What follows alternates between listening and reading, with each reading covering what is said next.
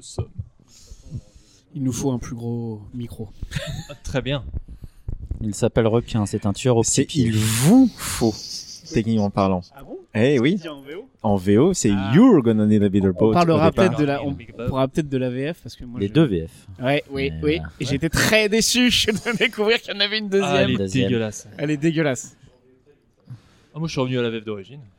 En fait, elle est sur le Blu-ray, la VF d'origine. euh, enfin, Mais pourquoi ça, ils ça ça peut justifier l'investissement dans le début des Blu-ray. années 2000, hein. ils faisaient beaucoup ça. Ils ont refait La ça Tour Infernale Superman, aussi. euh, Quelle connerie. La Tour Infernale, c'est un enfer. Non, non, enfin, non, c'est pas si mal en fait. J'aimais beaucoup ils faisaient je t'emmerde du con. ils l'ont enlevé, tu sais. Ah bon? Oui, maintenant c'est genre. euh, enfin, il le fait différemment. un œuf Non, mais c'est limite ça, quoi. C'est un peu moins bien. C'est fait. abus d'autorité, Je ma supporte à la longue. Vous vous rappelez? Quand vous étiez enfant, Votre émission de télé préférée Vous vous amusez encore aux jeux vidéo, je parie j'ai passé l'âge de ces conneries. Je te propose un voyage dans le temps. C'était là dans le temps, c'était un tube. Cela me rappelle un tas de souvenirs. Je suis trop vieux pour ces conneries, moi aussi. Tous ces moments se perdront. Il n'y a qu'un moyen de le savoir. D'accord, faisons comme ça. La seule conclusion que je peux en tirer Nous ne sommes pas trop vieux pour ces conneries. Nous ne sommes pas trop vieux pour dire comme tu penses. Nous ne sommes pas trop vieux pour ces conneries. Ouais, ouais. C'est toujours aussi surprenant, mais il semblerait qu'on soit toujours pas trop vieux pour ces conneries. Bonjour à tous et à toutes, euh, ça faisait un petit moment. Euh, J'espère que vous vous portez aussi bien que possible euh, dans le monde d'après Omicron et d'après la présidentielle et d'avant la Troisième Guerre mondiale. Euh, les beaux jours sont à peu près arrivés et c'est pour ça qu'on enregistre euh, en terrasse et je suis bien entouré. Euh, comme j'ai un peu de temps libre, on peut relancer euh, cette émission. Être un épisode qui a été un peu organisé à l'arrache, mais vous allez l'entendre, euh, ça va être quand même euh, très très bien au final. Euh, comme je vous disais, je suis en bonne compagnie. Euh, J'ai l'impression de dire ça à chaque fois. Hum, je vais les présenter chacun des acolytes qui m'entourent aujourd'hui. Ils sont tous venus au moins entre 2 et 12 fois. Euh, donc vous les connaissez déjà, mais on va se rappeler leurs bons souvenirs. Hello David Julien. Salut César, ça va? Euh, ben, ça va très bien. Euh, on rappelle que tu es journaliste pour l'ADN. C'est ça exactement, spécialisé sur euh, l'internet. C'est notamment toi qui m'as fait découvrir des, des, des, des, des- des univers euh, tels que Groblox, des trucs comme ça, des choses qui m'ont fait sentir très vieux. Tout à fait, je, je suis, je vis dans le virtuel à présent. Mon ami est Mark Zuckerberg, non je rigole. Et ben, j'incite les gens à se, se connecter à ce site pour tout ce qui est enquête numérique, hein, parce que du coup, on est enrichi, même si on se sent très vieux, après lecture d'un article qui sont tous très faciles à lire. tu feras là compliment à tes. euh, Tout à fait, bah, merci beaucoup. Euh, pour rappel, toi, t'étais venu pour le double épisode de- sur LucasArts. Sur LucasArts, ouais. Qu'on avait mis euh, un an et demi à boucler euh, grâce à. Voilà. Euh, bref, avec nous aussi, il y a Arnold. Salut César. Comment ça va? Écoute, ça va très bien. Toujours ravi d'être en bonne compagnie et de venir parler de toutes ces choses qui nous fascinent tant.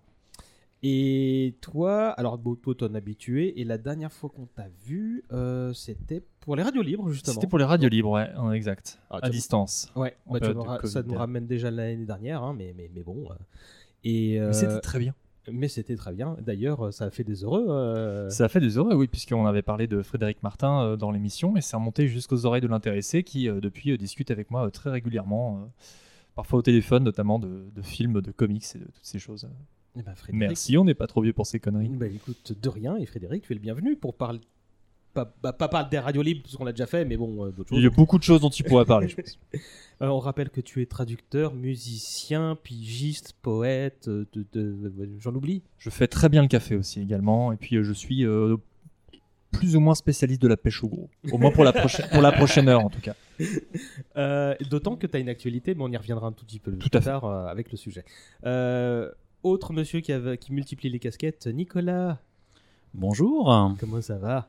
Très bien. Alors toi, tu es euh, auteur de livres historiques, avocat au bureau de Paris, pourfendeur de négationnistes, euh, bientôt podcasteur. Bientôt, oui. On, va- on en reparlera le moment venu. hein? Absolument. Et toi, la dernière fois que tu étais venu, euh, j'essaie de le faire de tête. hein. Les cités d'or. Ah bah oui, c'était bah oui. Cité Ah, d'Or bah, et- merveilleuse euh, nu- numéro qui, qui, qui nous a fait connaître le Covid. Je n'ai pas le Covid aujourd'hui, je tiens à le préciser. Et avant ça, j'étais, j'avais participé, mais, mais pas en direct, au, au Radio Libre, hein, puisque j'étais intervenu sur les débats de Gérard. C'est vrai, t'avais une petite et J'en profite pour dire à tout le monde Salut Moussaillon, c'est les innocents. Et enfin, on a Assina avec nous. Bonjour ou bonsoir en fonction de votre fuseau horaire. La diplomatie naturelle du, du mec qui met des tatanes en fait et qui veut pas montrer toute sa force euh, au préalable. C'était aussi en partie parce que c'est une salutation que mes élèves m'ont déjà entendu dire sur internet. Du coup, voilà, si jamais ils nous écoutent, ce dont je doute, mais si jamais vous tombez là-dessus, vraiment, vous avez réussi à faire un super travail d'enquête, les enfants. et quand tu ne t'occupes pas de débaucher la jeunesse de ce pays, euh, tu es scénariste, on rappelle. Tout à fait, euh, scénariste euh, sur des projets là alors actuellement sur du cin- en cinéma euh, exclusivement. Mais dont Euh, tu ne peux pas parler, comme d'hab. Comme d'hab, je préfère ne parler des choses que lorsqu'elles sont plus abouties. hein. Oui. C'est à la fois pour euh, dans un esprit de superstition, pour voilà, et aussi pour ne pas créer de déception. Hmm. Et t'éviter un procès au cul, évidemment. Euh, toi, t'étais venu la dernière fois, c'était pour Die Hard. Euh, moment C'était. Die Hard euh, ou Space Jam Non, mais Space Jam, c'était alors sur cette même terrasse, mais avant Die Hard. Peux C'était avant de... Ah, voilà, c'est pour ça. Effectivement, parce qu'on se demandait, mais non, je suis venu pour I Am, je suis venu pour euh, D&D, je suis venu donc pour Die Hard et je suis venu pour Space Jam également. Voilà. Et Jurassic Park, je crois aussi. Tout à fait, tout à fait. Ouais. Effectivement. On est, vieux, on n'a plus de mémoire, mais, on en trouve un petit peu quand même. Euh, merci à tous de votre présence euh, sur cette terrasse euh, et pardon aux voisins, mais ça a l'air de pas trop les déranger. Ensemble, on va plonger dans les eaux profondes du film qui a lancé le nouvel Hollywood, Jaws, plus connu chez nous sous le titre des Dents de la Mer.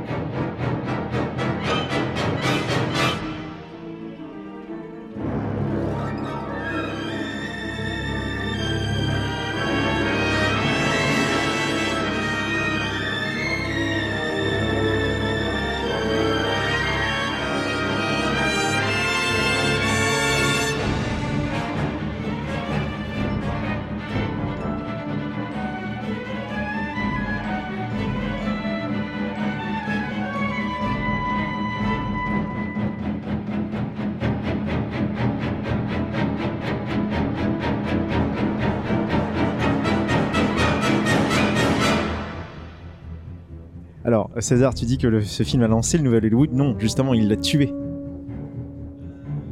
Il tue le nouvel Hollywood. Le nouvel Hollywood, c'est toute la, la période. euh, C'est c'est toute la période euh, Coppola, euh, Il invente le. Friedkin, euh, Kubrick, et qui met fin à la période du nouvel Hollywood, bon, entre ça et l'échec des Portes du Paradis.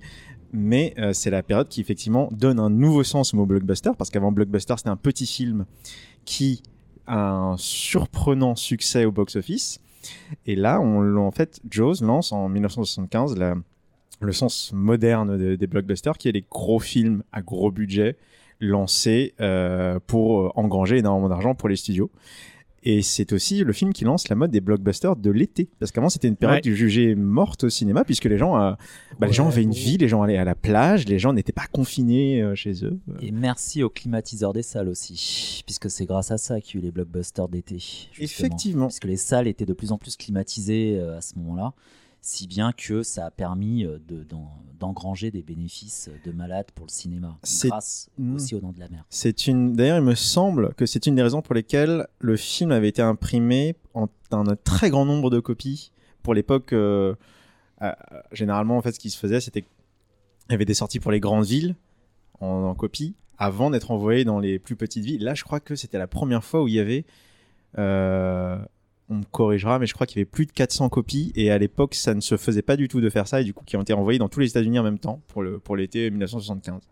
J'ai l'habitude de dire que ce, cette, cette émission-là en particulier, c'est pas le truc d'expert, mais c'est le truc apéro. Bon bah voilà. Donc, euh, on vient de- d'entendre Assina me, me- me donner une fessée euh, sur, sur la terminologie, et- mais tu as bien fait, je t'en remercie. Euh, vu qu'on est dans les généralités, qu'est-ce qu'on peut dire de ce film euh, Tiens, tu voulais euh, prendre la parole, Nico, non Ou surenchérir ou- Sur les dents de la mer, euh, qu'est-ce qu'on peut dire de ce Oui, film parce que mon curé chez les nudistes, c'est pas le sujet du jour, donc. euh, Non, mais- Ça m'arrangerait que tu parles des dents de la mer. Il a, effectivement. il, a, il a tué le nouvel Hollywood, euh, sans doute. Il a aussi contribué, je pense, à tuer beaucoup de requins parce que Ouais, oui, oui. c'est véritablement le film où, où- où le requin devient une menace existentielle pour l'humanité. Et, et après ça, je crois que ça a nourri toute la chasse aux requins qui a pu être, qui a pu être lancée. Alors que statistiquement, il y a très peu de- de- de- d'attaques de, requins. euh, C'est ça. Alors que la population de requins, je crois qu'elle a été divisée par 10 en 30 ans euh, depuis, depuis ce film. C'est au point d'ailleurs que l'auteur du roman, euh, Pe- Peter Benchley, a ouvertement euh, regretté euh, d'avoir euh, publié ce livre qui pourtant a- lui a rapporté beaucoup, euh, au motif qu'il considérait que euh, ça avait fait énormément de mal à la population requine. mais ça. Alors, je suis désolé d'en rajouter là-dessus, mais c'est au point que ça s'appelle l'effet Jaws, ça maintenant, l'effet les dents de la mer. Le fait que quand. C'est comme ça maintenant que les océanologues en parlent. C'est à partir de la sortie de ce film, effectivement. euh, qui doivent détester Spielberg, du coup. euh, par ah bah, Spielberg, conteur de génie, il ressuscite l'intérêt des gens pour, le, pour les dinosaures et il fait exterminer les requins. Mm. Voilà. Mais euh, il y a eu un, un- du coup, vu que la structure du podcast est déjà euh, démantelée, euh, j'avais vu un, un- un reportage au festival Jules Verne Aventure, donc c'est un truc qui parlera aux plus vieux d'entre vous qui étaient sur Paris, ça c'était au Grand Rex, et il y avait eu un, un documentaire d'un, j'allais dire un gamin, de quelqu'un qui avait la vingtaine, qui euh, parcourait le monde pour sauver des requins et qui disait qu'effectivement que le, le- le- le principal prédateur de requins c'était Steven Spielberg, que par sa faute en fait on a, bah, il avait amplifié le phénomène du bouquin et euh, ce qui me permet de retomber sur mes pattes, parce qu'effectivement, pour ceux qui l'ignorent, euh, Jaws, c'était à la base un, un livre qui a été optionné avant même qu'il sorte. euh, donc il est sorti seulement un an avant la sortie du film. Et les producteurs, que sont Regarde sur mes notes, Peter Benchley euh, et, et, et, et- et Richard... Richard Zanuck. Merci. Non, non, Peter Benchley, c'est le C'est l'auteur. pardon. L'auteur, oui. Et donc euh, Richard Zanuck et David Brown, donc c'est le deux duo qui ont acheté, qui ont optionné le bouquin et qui ont euh, chopé le, le petit, le petit Steven qui n'avait que 26 ans si je me rappelle bien. à l'époque. 27, il me semble, quand le film sort. En tout cas. Ouais, 26 c'est 9 mois, hein, je pense euh, on peut dire ça. Et euh, à la base, c'était pas du tout lui qui était euh, prévu pour euh, réaliser le film. euh, je- Papa, papa, je l'ai- C'était Gérard Rouy. non, c'était John Sturgis et Dick Richards qui ont d'abord été envisagés. Euh, et euh, Spielberg, a- alors les deux autres n'ont pas manifesté un intérêt de taré. Et comme Spielberg lui a dit non, mais moi je veux le faire, euh, j'ai une vision des choses très précise qui va être géniale. Sauf que sa vision des choses a été démantelée à peu près 14 000 fois, vu que c'était un des premiers gros development L de l'histoire Ouais. d'Hollywood. Si quelqu'un veut en parler un petit peu, David, Arnold. Ouais, euh, c'est effectivement, parce que je crois que c'est connu comme étant l'un des premiers euh, tournages euh, catastrophes euh, de l'histoire du cinéma. Enfin, c'est presque devenu un objet de culte là-dessus, quoi. Notamment à cause de, du fait qu'ils avaient décidé de de vraiment s'approcher de la vérité, c'est-à-dire en gros de, enfin, de la vérité, d'avoir des conditions euh, de tournage qui soient les plus réelles possibles. Donc, euh, ils ont tourné euh, dans une petite station balnéaire euh, qui s'appelle euh, Martha's Vineyard. Martin Vineyard, merci. Euh, sur la mer, euh, donc avec les vraies conditions euh, météo, euh, et ils avaient donc cette fameuse maquette, on en reparlera probablement, qui s'appelle Bruce, qui était la maquette du requin, qui avait été conçue pour de l'eau douce et pas du tout prévue pour de l'eau de mer, et qui euh, du coup euh, n'a quasiment pas fonctionné sur, euh, je sais pas, 80% du film. Quoi. Ça, plus le fait que tu avais 50 millions de plaisanciers qui passaient à travers le champ de la caméra, donc ils passaient des journées entières à filmer, enfin rien filmer en fait, à attendre que le champ se dégage. Ils faisaient un plan et ils remballaient et ils repartaient pour le lendemain. C'était une catastrophe. Ils avaient prévu 55 jours de tournage, ils ont fait 3 ou 4 fois plus. euh, Ça, voilà. Oui, le budget a complètement pété, euh, c'était n'importe quoi. Et la ville s'en est mis plein les fouilles parce qu'ils ont augmenté les prix au fur et à mesure qu'ils restaient plus longtemps. Sachant qu'ils ont engagé énormément de, de gens du cru et Ouais. d'insulaires en fait pour travailler sur le film à la fois en tant que figurant ou en tant que consultant même. Euh, Il y a un marin notamment qui, euh, qui a servi de d'assistant et de conseiller pour euh, Robert Shaw Mm. pour qu'il puisse se, com- se comporter en vrai loup de mer et manifestement ça a très très bien marché. Euh, donc euh, oui effectivement niveau économie ça a été euh, un, un assez euh, gros coup de bluff euh, sur le coup pour, pour tout le monde. ouais. Il me semble qu'il y avait aussi une histoire euh, de grève de syndicats. Effectivement, mais ça c'était avant le tournage. Alors là, Ils l'avaient prévu dans le truc. hein. C'était euh, prévu déjà ça, ça devait. En fait, ils avaient prévu genre de tourner. Genre entre avril et euh, juillet à peu près avant l'arrivée des bah comme dans le film en fait qui se passe le, le... qui se passe en juillet août et en fait euh, ils ont complètement débordé sur la saison estivale et il devait y avoir une, euh, une grève je crois le 30 juin quelque chose comme ça une grève de d'acteurs ou de scénaristes je sais plus trop. Je crois que c'était les scénaristes, hein, si j'ai pas de bêtises. Nico Il y a eu euh, une autre difficulté qui se présentait et qui tenait à l'inexpérience de, de Spielberg, c'est-à-dire qu'il C'était son troisième film c'était son Troisième. troisième Troisième, oui. film après, Après- Duel et Sugarland Express et avant- des épisodes de Colombo aussi, je crois. Oui, Oui. et Euh, avant Rencontre du troisième Et avant type, si Rencontre du troisième type. ça. Et Spielberg, oui, il voulait coller à la vérité. Mm. Et du coup, il voulait euh, tourner dans un environnement totalement naturel. Et c'est là qu'il a découvert qu'on ne peut que très difficilement, voire pas du tout, tourner sur la mer. Puisque sur la mer, la caméra ne tient pas, la mer bouge tout le temps, on ne contrôle pas le temps, on ne contrôle pas les gens qui vont à la mer. On ne pouvait pas, il ne pouvait pas, notamment, euh, réaliser son rêve de voir un océan vide de tout bateau, puisque à Martha's Vineyard, qui était une station balnéaire hyper connue, euh, il y avait des bateaux à peu près euh, tout le temps. Les gens venaient l'été se baigner, c'était une résidence connue pour des, des, des gens de la haute. Jackie Kennedy avait sa maison là-bas notamment. Et lui, il se retrouvait victime d'une... Comment dire ben, De la réalité, à force de vouloir coller au réel. Il aurait peut-être dû euh, tourner en studio, je sais pas, mais ça aurait pas été le même film. Et puis j'imagine que recruter des vrais requins, c'était pas la meilleure des idées aussi, euh, parce que les syndicats des requins étaient. oh il y en a eu des vrais hein, dans le film hein, Oui, il y, y a dit. 5% d'images euh, qui sont composées de vrais ça, requins, ouais. mais c'est très très rare. Vous Ouais. parlez du maire Mm, Ah oui, Ouais, je pense que le, le, le, le- le parallèle va devoir se faire, mais euh, il y a une séquence où le, qui implique la cage, la Oui. cage de, de, de- qui va être utilisée pour euh, approcher le requin et essayer de, de s'en débarrasser. Et euh, ils ont tourné donc des plans avec une équipe spécialisée sous-marine euh, pour pouvoir choper des, des plans larges de, vrais grands blancs. Et euh, il y en a un qui s'est retrouvé euh, accroché dans, les câbles de la cage. Et il, se tord dans tous les sens, il s'est tordu dans tous les sens. Il a pété euh, les trois quarts de la cage et il s'est enfui. En fait, bon, bah, le, le caméraman ultra pro est resté à garder les images alors qu'il était en train de se chier dessus, de faire un paquet de petites bulles dans l'eau. euh, hein. et euh, les images sont tellement impressionnantes qu'ils sont, Ouais. on les garde, elles sont dans le montage et c'est vraiment les images qu'on voit dans le film. Et c'est d'ailleurs pour ça que Matt Hooper vit à la fin de- du film parce que euh, du coup la cage était vide. Donc il fallait justifier le fait qu'il soit sorti de la cage avant que le, le requin la mette en pièces. En fait, c'est surtout qu'il y avait un acteur de petite taille à Oui, l'intérieur de oui. la cage pour faire croire que le requin était plus gros que nature. Et euh, il, a, il a eu tellement eu la trouille de, de ce requin qui a tout bousé qu'il a fait euh, je, I'm not going back into this. il s'est ne littéralement enfermé dans les chiottes du Il- bateau je et ne il a plus retournerai pas. en sortir. Je connaissais pas cette anecdote-là. Ouais, donc du coup, ils ont fait Hooper Lives. Donc euh, pour ça que Hooper peut vivre. Parce qu'effectivement, dans le livre, il me semble qu'il euh, qu'il meurt aussi. Oui, tout qu'il, à fait, euh, qu'il ouais. ne survit pas. Et il a une liaison avec, avec euh, Madame la une femme de liaison Brody. avec sa femme. ouais. Oui, alors parce que oui, Spielberg a- s'est concentré sur euh, vraiment plus, quelques Mhm. storylines du Ouais, bouquin pour, euh, montrer les familles trop distendues, il aime pas trop. hein. Il les montre un petit peu fragiles, mais pas distendues à ce point-là. Il est vrai qu'il y a cet aspect-là aussi dans, dans sa carrière.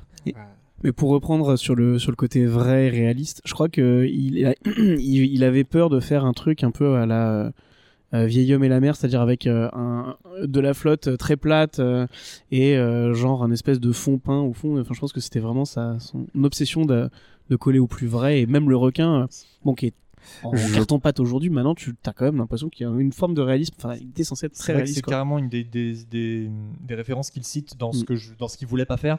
Ça et plus ou moins Moby Dick, qui était un des, des- des Ouais. très rares films euh, marins, si j'ose dire, bien Ouais, plus tournés il- dans le il studio voulait que ce forcément. soit une contre-influence. Mais euh, ouais, voilà, il voulait que ce soit. Et il a par contre demandé, je crois, un coup de main aux spécialistes des effets spéciaux de Moby Dick, je crois, euh, ou, de, ou de 20 milieux sous les mers. Je crois que c'est 20 minutes sous 20 les milieux mers. ouais, c'est 20 l'un des milieux mecs qui est venu euh, pour, l'animation du requin.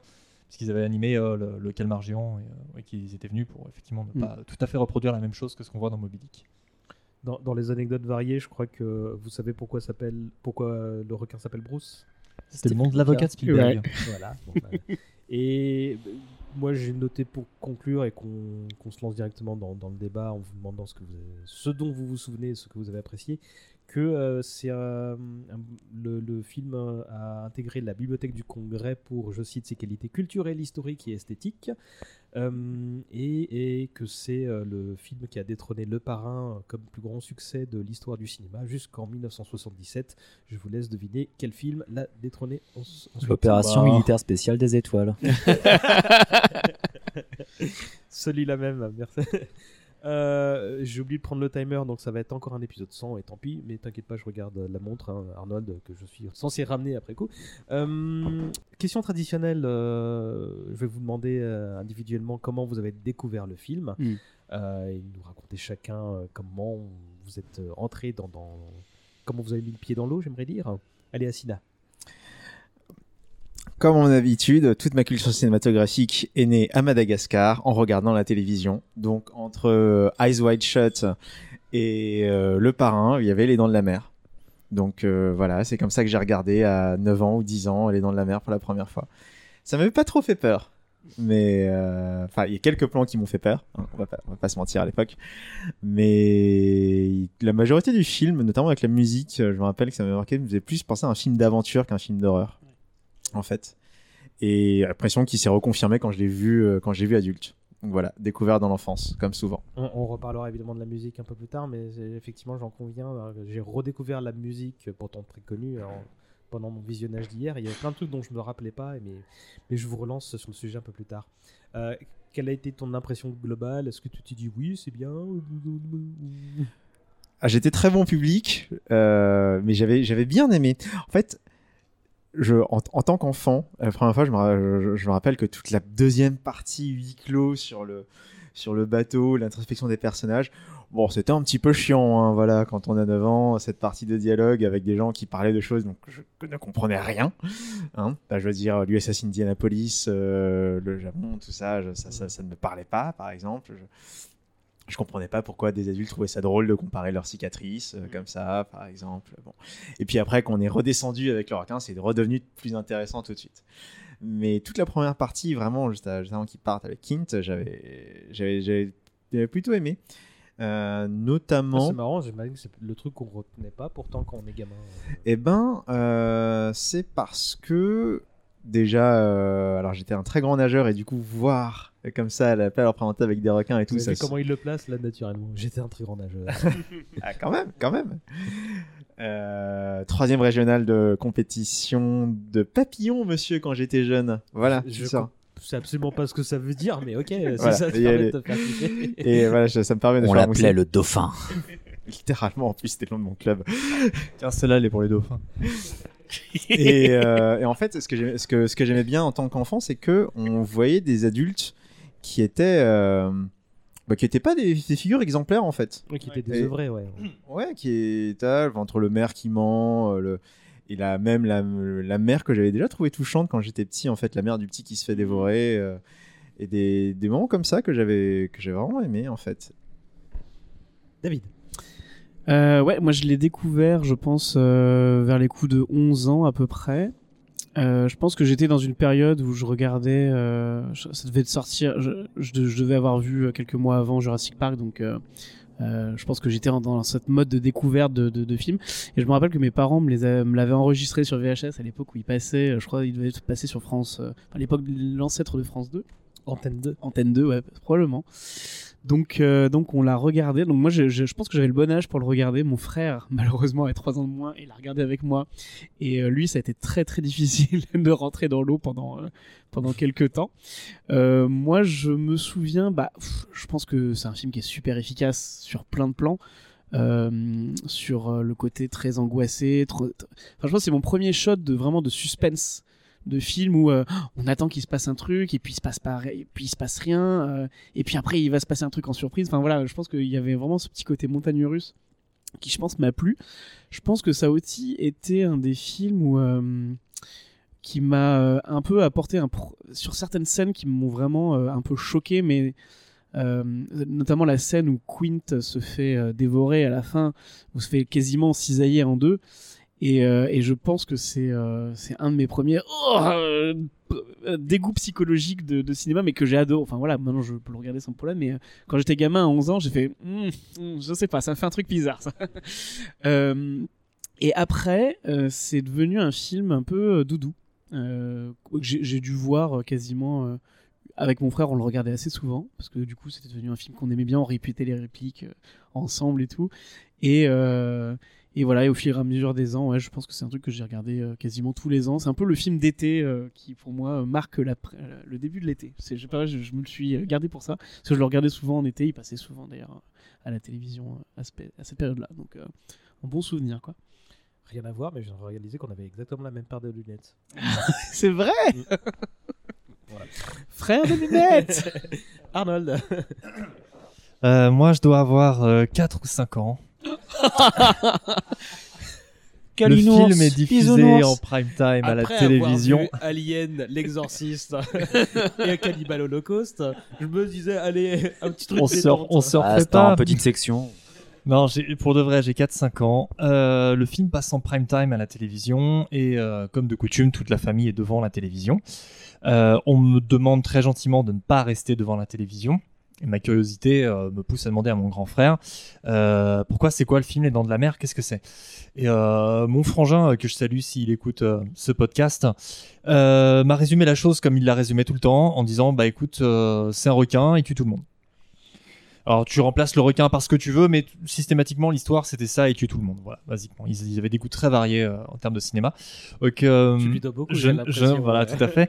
Je, donc je, je suis dans ma chambre. Je sais que je suis quand même très curieux vis-à-vis de ce pitch de requin qui tue tout le monde. Alors je descends l'escalier euh, et je me cache derrière le canapé pour regarder la première scène. Et je cours m'enfuir au premier cri de la victime dans ma chambre tellement je me fais dans mon froc hein, euh, et je suis marqué à vie. C'est ma première peur de cinéma, la toute première. Et c'était le premier film d'horreur que je voyais. Et donc un peu comme ton frangin à toi, j'ai pas foutu les pieds dans l'eau pendant, je pense, extrêmement longtemps, 18 alors qu'on y allait euh, tous les étés. hein. Mais euh, au fur et à mesure, effectivement, le film est devenu une sorte d'objet d'obsession. Je me suis dit, avec les années, il va falloir que je le revoie. Et euh, je crois que je l'ai revu à peu près aussi vers euh, 11 ans, un truc comme ça, 10 ans, un petit peu moins peut-être, au cours d'un été euh, dans le sud, où il était effectivement diffusé tous les mois de juillet. euh, il- systématiquement, c'était devenu le film un peu de l'été. Et, euh, et on le regardait du coup avec mes frères. Et là, j'étais beaucoup, euh, beaucoup plus euh, open et moins, moins impressionnable, même si je restais quand même très impressionné par ce que je voyais. Eh, Vas-y, je l'attends, le requin. Ouais, viens, viens, viens. Je vais faire une balayette, déchirer. Mais, euh, mais à cet âge-là, pour moi, le- la mise en scène était tellement bien foutue que le requin, aussi caoutchouteux pouvait-il paraître, me, m'était aussi réel pour moi que, qu'un vrai. quoi. Donc il y avait quelque chose de très. euh, de, de, de, de la pure angoisse qui tenait de la, de la peur irrationnelle, quoi, de, d'avoir peur de ce truc-là. Et, euh, et en le voyant au fur et à mesure, j'ai découvert en fait toute la richesse intrinsèque de ce truc-là, qui euh, pourtant avait été plus ou moins envisagé certes comme une production avec beaucoup d'argent, mais plus ou moins comme un film d'exploitation, à titre d'exploitation estivale. Et, euh, au final, le, film est devenu un de mes, un de mes petits chefs-d'œuvre préférés, un de mes, de mes petites madeleines de Proust. Et euh, j'ai, je découvre quelque chose de nouveau à chaque fois que je le vois aujourd'hui. Je le vois une fois tous les ans, tous les deux ans aussi. Euh, et, euh, et au fur et à mesure que je le voyais, je découvrais aussi des arcs narratifs nouveaux et des points de vue un peu différents. J'ai compris très tard, par exemple, que Quint n'était pas du tout un méchant, par exemple. Alors quand j'étais gamin, je considérais Quint comme le méchant de l'histoire. Sauf que l'histoire de l'Indianapolis, comme, comme tu disais, effectivement, quand t'es gamin, ça, ça te parle pas. Mais plus tard, quand tu commences à revoir ce monologue absolument incroyable de, de, de Shaw, euh, tu, tu comprends, tu comprends vraiment toute la profondeur psychologique du personnage et, euh, et tu vois de nouvelles choses encore. Et, euh, et c'est pour ça que je trouve que le, le, le film est encore génial et qui se tient très bien aujourd'hui, grâce notamment à cette caractérisation de personnage, peut-être encore plus que pour l'aspect purement gore en fait, parce qu'il y a quand même des hectolitres de sang qui sont lâchés dans ce film de manière assez impressionnante et très choquante. Le côté sale gosse de Spielberg pas. est très très bien. Ça, oui, à l'époque, euh, c'était un vrai, un vrai, un vrai punk hein, quelque part euh, dans, dans le domaine du gros, euh, du gros divertissement. Nico se demande quel est ce, ce, ce bruitage que vous entendrez peut-être derrière vos- Pensez, Le pensez- marchand de glace C'est ça, c'est ça, c'est le marchand de glace de Bobigny qui, qui voilà. Chef Brody, mon fils C'est est le mort. score qui a été écarté. hein. Et donc, et donc voilà. Vas-y Nico. Euh, moi, j'adore ce film. Euh, c'est, c'est- comment dire, je le vois, je le vois une fois par an. C'est vraiment la, Madeleine de Proust euh, que, sans mauvais jeu de mots, j'aime croquer à pleines dents. Euh, depuis que je l'ai, depuis que je l'ai vu. Euh, sachant que c'est pas le premier euh, film de requin que j'ai vu puisque j'avais euh, j'avais commencé d'abord euh, par tomber par hasard gamin sur la bande annonce du des Dents de la Mer numéro 3 qui m'avait terrorisé. Euh, le film est, comment dire, est pas terrible, mais euh, la, bande-annonce m'avait terrifié. On voyait des, des, civils qui couraient dans une espèce de tunnel transparent sous-marin avec un requin qui les traquait. Et ça m'avait euh, vraiment effrayé au, au plus haut point. Par la suite, j'ai vu Les Dents de la Mer numéro 2. Les Dents de la Mer seconde partie. Non, je ne dirais pas Les Dents de la Mer comme vous dites. Les Dents de la Mer seconde partie. Et je, l'ai vu avant Les Dents de la Mer numéro 1. Et Quel âge? je dois avoir 10 ans. Je dois avoir 10 ans. euh, je suis chez mes grands-parents en Bretagne. Ils passent sur TF1 euh, un dimanche soir. Et je le vois et je le trouve très bon. Euh, c'est un bon slasher. Euh, je commençais à connaître les slashers à 10 ans. Et ce n'est qu'après que je verrai les, les Dents de la Mer de Spielberg. Et d'emblée, ce qui me frappe quand je le vois, c'est que c'est un film qui me fait très très peur, mais j'ai l'impression parfois de voir un documentaire. Euh, c'est très renseigné sur les requins, en tout cas, euh, on en apprend euh, beaucoup sur, sur cet animal. Il y a des séquences qui sont véritablement tournées, qui donnent l'impression véritablement du vrai. Je pense toujours, toujours, dès que je pense à ce film, à, à Brody qui est en train de, comment dire, qui se fait presque manger le bras euh, par le requin euh, qui, longe euh, le navire à un moment lorsqu'ils sont en route pour le traquer.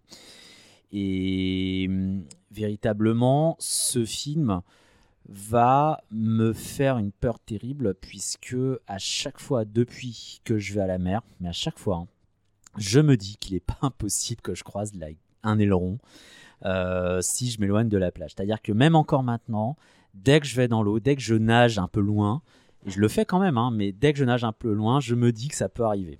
J'ai une mini appréhension, une petite voix dans ma tête qui ressemble à celle de Steven Spielberg et qui me dit t'éloigne pas trop du rivage, Nicolas, parce que euh, la mer peut te manger, en fait. Tu ne risques rien tant que tu n'entends pas le thème. Absolument. C'est pas qu'une petite voix, ça peut arriver. Euh, pour ma part, j'ai pas de souvenir précis. Euh, j'ai juste eu l'impression que ce film a toujours existé en fait, Euh, sans que je l'ai vu. euh, j'ai dû le voir là pour le coup, je devais avoir peut-être 10 ans. et mais pour autant, je sais que ce film existait. Ça devait être un film important pour mes sœurs aînées qui n'étaient pas spécialement fans de, de, cinéma d'horreur, mais qui étaient bah, sensibles au, au, bah, au premier blockbuster, parce que c'était l'actu, quoi. Et je me souviens notamment cette impression comme quoi le film existait, je la caractérise par le fait qu'il y avait dans leur chambre un poster de l'affiche du film, euh, qui était certainement un poster, tu sais, de, magazine central, tu vois, un télé 7 jours, dans tous les genres, il y avait les plis, etc. Et forcément, moi, je, traînais toujours dans leur chambre et je voyais euh, ce truc-là, et bon gros requin, euh, une dame qui va manifestement se faire bouffer. euh, Ça, ça, ça, ça interpellait pas mal mon imaginaire. Et, euh, du coup, je connaissais l'histoire, en fait, sans doute par les, ce qu'elles m'en ont raconté, ce genre de choses. Et il est probable que j'ai euh, regardé le film euh, euh, soit d'un œil, soit d'un œil derrière une porte qui était censée être fermée, un peu comme toi, Arnold, parce que c'est comme ça que j'ai re- regardé Alien et l'Exorciste et des trucs comme ça. Mais, mais donc il a fallu attendre que je, que, je le re-regarde pour de vrai avec un œil de, quelqu'un qui veut construire une cinéphilie quand j'étais vraiment, me- même post-ado, quoi. Je pense que j'étais vraiment, je devais pas loin d'avoir 18 ans. Et que c'est là que j'ai compris que, bah, bah, que ce film avait cette histoire pour de très bonnes raisons parce que on est vraiment à la limite de se dire euh, bon bah le grain le, le, le, le- doublage la musique il y a plein de choses qui vont faut dire Eh, c'est un vieux film mais je sais pas si c'est pour moi. Et en fait bon bah il suffit de quelques minutes pour se dire Attends, je veux savoir comme si c'était un documentaire justement. Donc euh, je je je- pas un- un, un rapport euh, immensément affectif avec ce film, mais en tous les cas, je sais que c'est un truc. Bah, ça s'est prouvé encore une fois pour le durant le visionnage que j'ai fait hier en me disant bon, on va le faire pour travailler un peu l'épisode, etc. Qui, comme je vous le disais, était, a été organisé un peu à l'arrache. hein. Ça fait six mois qu'on doit le faire et euh, c'est en deux jours qu'on a réussi à goupiller euh, tout le monde. Et puis en fin de compte, bon, bah, de minuit à deux heures, bah, j'étais ah, Ouais, pareil. Et je voulais ajouter, euh, c'est un film que je revois, comme beaucoup de films d'ailleurs, différemment depuis que j'ai eu ma fille. Euh, parce Ouais. que jusqu'à jusqu'à ce que j'ai un sur enfant, ouais, non, non, mais jusqu'à ce que j'ai un enfant, je voyais beaucoup moins, je le voyais quand même, mais je le voyais beaucoup moins l'aspect parentalité qui ressort euh, souvent euh, du film et notamment depuis euh, la naissance de ma fille, je trouve que la séquence la plus violente pour moi, n'est plus la séquence où Quint se fait dévorer. Ah, bien euh, sûr, la violence psychologique du film est beaucoup plus. euh, Mais intense. voilà, et la violence psychologique du film, effectivement. Mais surtout, je trouve que la séquence la plus, la plus euh, violente, la plus meurtrissante, c'est celle où la, la, la mère de l'enfant qui s'est fait manger gifle Oui. Brody. Mhm. Et d'ailleurs, Ouais. je crois que c'était une vraie gifle d'ailleurs. qu'elle lui donnait. 14 fois ou 14 17 fois, il Mais je trouve ouais. que la, la séquence est, est- est presque la plus violente du film. Depuis que j'ai un enfant, je réalise à quel point, en fait, c'est c'est peut-être le pire moment du film, en Hmm, réalité. et ça, c'est- alors cette gifle en elle-même, elle arrive aussi à un super moment, je trouve, scénaristiquement, parce qu'on vient de capturer le premier requin. Et euh, du coup, là, on est en train de, déplacer un peu le problème en disant est-ce que c'est le vrai, est-ce que c'est pas le vrai? Le maire est là, toujours à nager en forme, mais vous allez pas l'ouvrir là, comme s'il voulait absolument, euh, dans le déni, se dire bon voilà, c'est fait. Et la violence, elle vient, en fait, finalement, de pas là où on l'attend, de pas la confrontation avec le maire, mais elle vient effectivement de la culpabilité du coup de, de Shaw, enfin de, qui De Brody. de Brody, merci, ouais, de Brody euh, qui arrive là, qui se fait manifester par euh, cette mère effectivement et cette gifle très violente. Et Et quand c'est d'autant plus violent que lui il voulait fermer la plage et qu'il paye pour les autres. en fait. Exactement. Donc, euh, symboliquement, il est le, le- celui qui a fait l'erreur, alors que bah, c'est- c'est c'est lui qui, qui, qui, qui avait. C'est ça, il Il prend, s'est- il prend littéralement des baffes pour deux. Ouais. ouais, il s'est il s'est laissé influencer malheureusement et du coup et il le paye. Je- Moi, je me rappelais pas euh, de, au début du film la manière dont il se fait euh, bananer par le maire, euh, par tous les tous les notables de la ville. Ils disent oh non, vous allez quand même pas fermer cette plage, c'est pas possible. euh, l'argent, faut penser à l'argent. Ah bah, Et, et tu le vois, et au début, il est vraiment, il a envie de bien faire. Tu te dis ouais, vas-y, ferme les plages et tout. Et, et en fait, tu te rends compte que fait non, non, mais c'est pas, c'est pas ton autorité, c'est pas toi qui va décider. On va le faire, on va laisser. Moi, ça m'avait marqué enfant ça justement, le fait que bah il y a un requin, bien sûr que vous allez fermer les plages et de voir tous ces, tous ces adultes là justement qui iraient pour laisser les choses ouvertes euh, pour engranger de l'argent. Oh mon dieu, ce film est tristement moderne. Ouais. Euh, il est tout seul sur une barge ouais. face à plusieurs mecs en costard qui sont là pour garder des intérêts financiers euh, Ouais, purs ouais. euh, au mépris de la logique la plus élémentaire. Et, et Et ce- c'est c'est très fort quoi. et ce qui est, est d'autant plus fort qu'en fait, le, le jeu d'acteur, le langage corporel parle beaucoup pour eux. Là, quand t'as le Ouais. mec qui dit Non, non, mais je me suis trompé, c'est une hélice de bateau en fait. euh, c'est- c'est- c'est, Mais euh, il le colle presque au mur, euh, enfin Ah à la oui, paroi oui. de la barge en question. Il le c'est totalement, Très hein, très bien oui, filmé. Oui, tu, sens ça. que le maire a une influence sur le, le, le Toubib et qu'il a dû changer son rapport entre temps pour des raisons de menace ou quelconque. Tout n'est pas dit concrètement, mais tu le comprends très clairement. Donc, le, Murray, Murray Hamilton, je crois, qui, qui joue le maire, a, a une présence comme ça, à la fois débonnaire un peu menaçante quand même, qui, qui, qui passe très très bien. Et euh, C'est il y a aussi un truc que- bien filmé ouais, il y a quelque chose hein. que je voulais revenir sur cette scène-là où justement le, le- le premier requin est, est trouvé. Le- la, la violence du coup en fait revient avec euh, une telle une telle violence aussi parce que tu tu passes d'une scène de liesse en fait Mm. absolue où tout le monde est super content, se sert des paluches, euh, c'est limite s'ils ils sont pas en train de déboucher le champagne.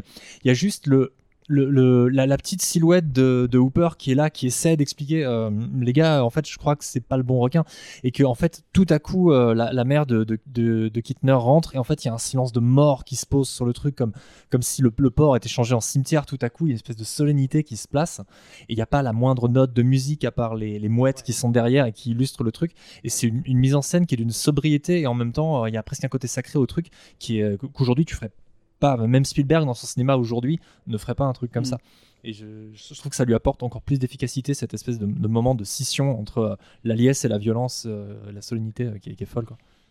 pour revenir sur ce côté un peu parentalité, moi, ouais, bon, pareil, je suis, je suis euh, père de, de deux enfants. Et il y a un truc qui m'a vraiment, pour le coup, marqué, alors que ça m'avait pas forcément plus touché que ça avant, c'est quand ils ont découvert la première victime.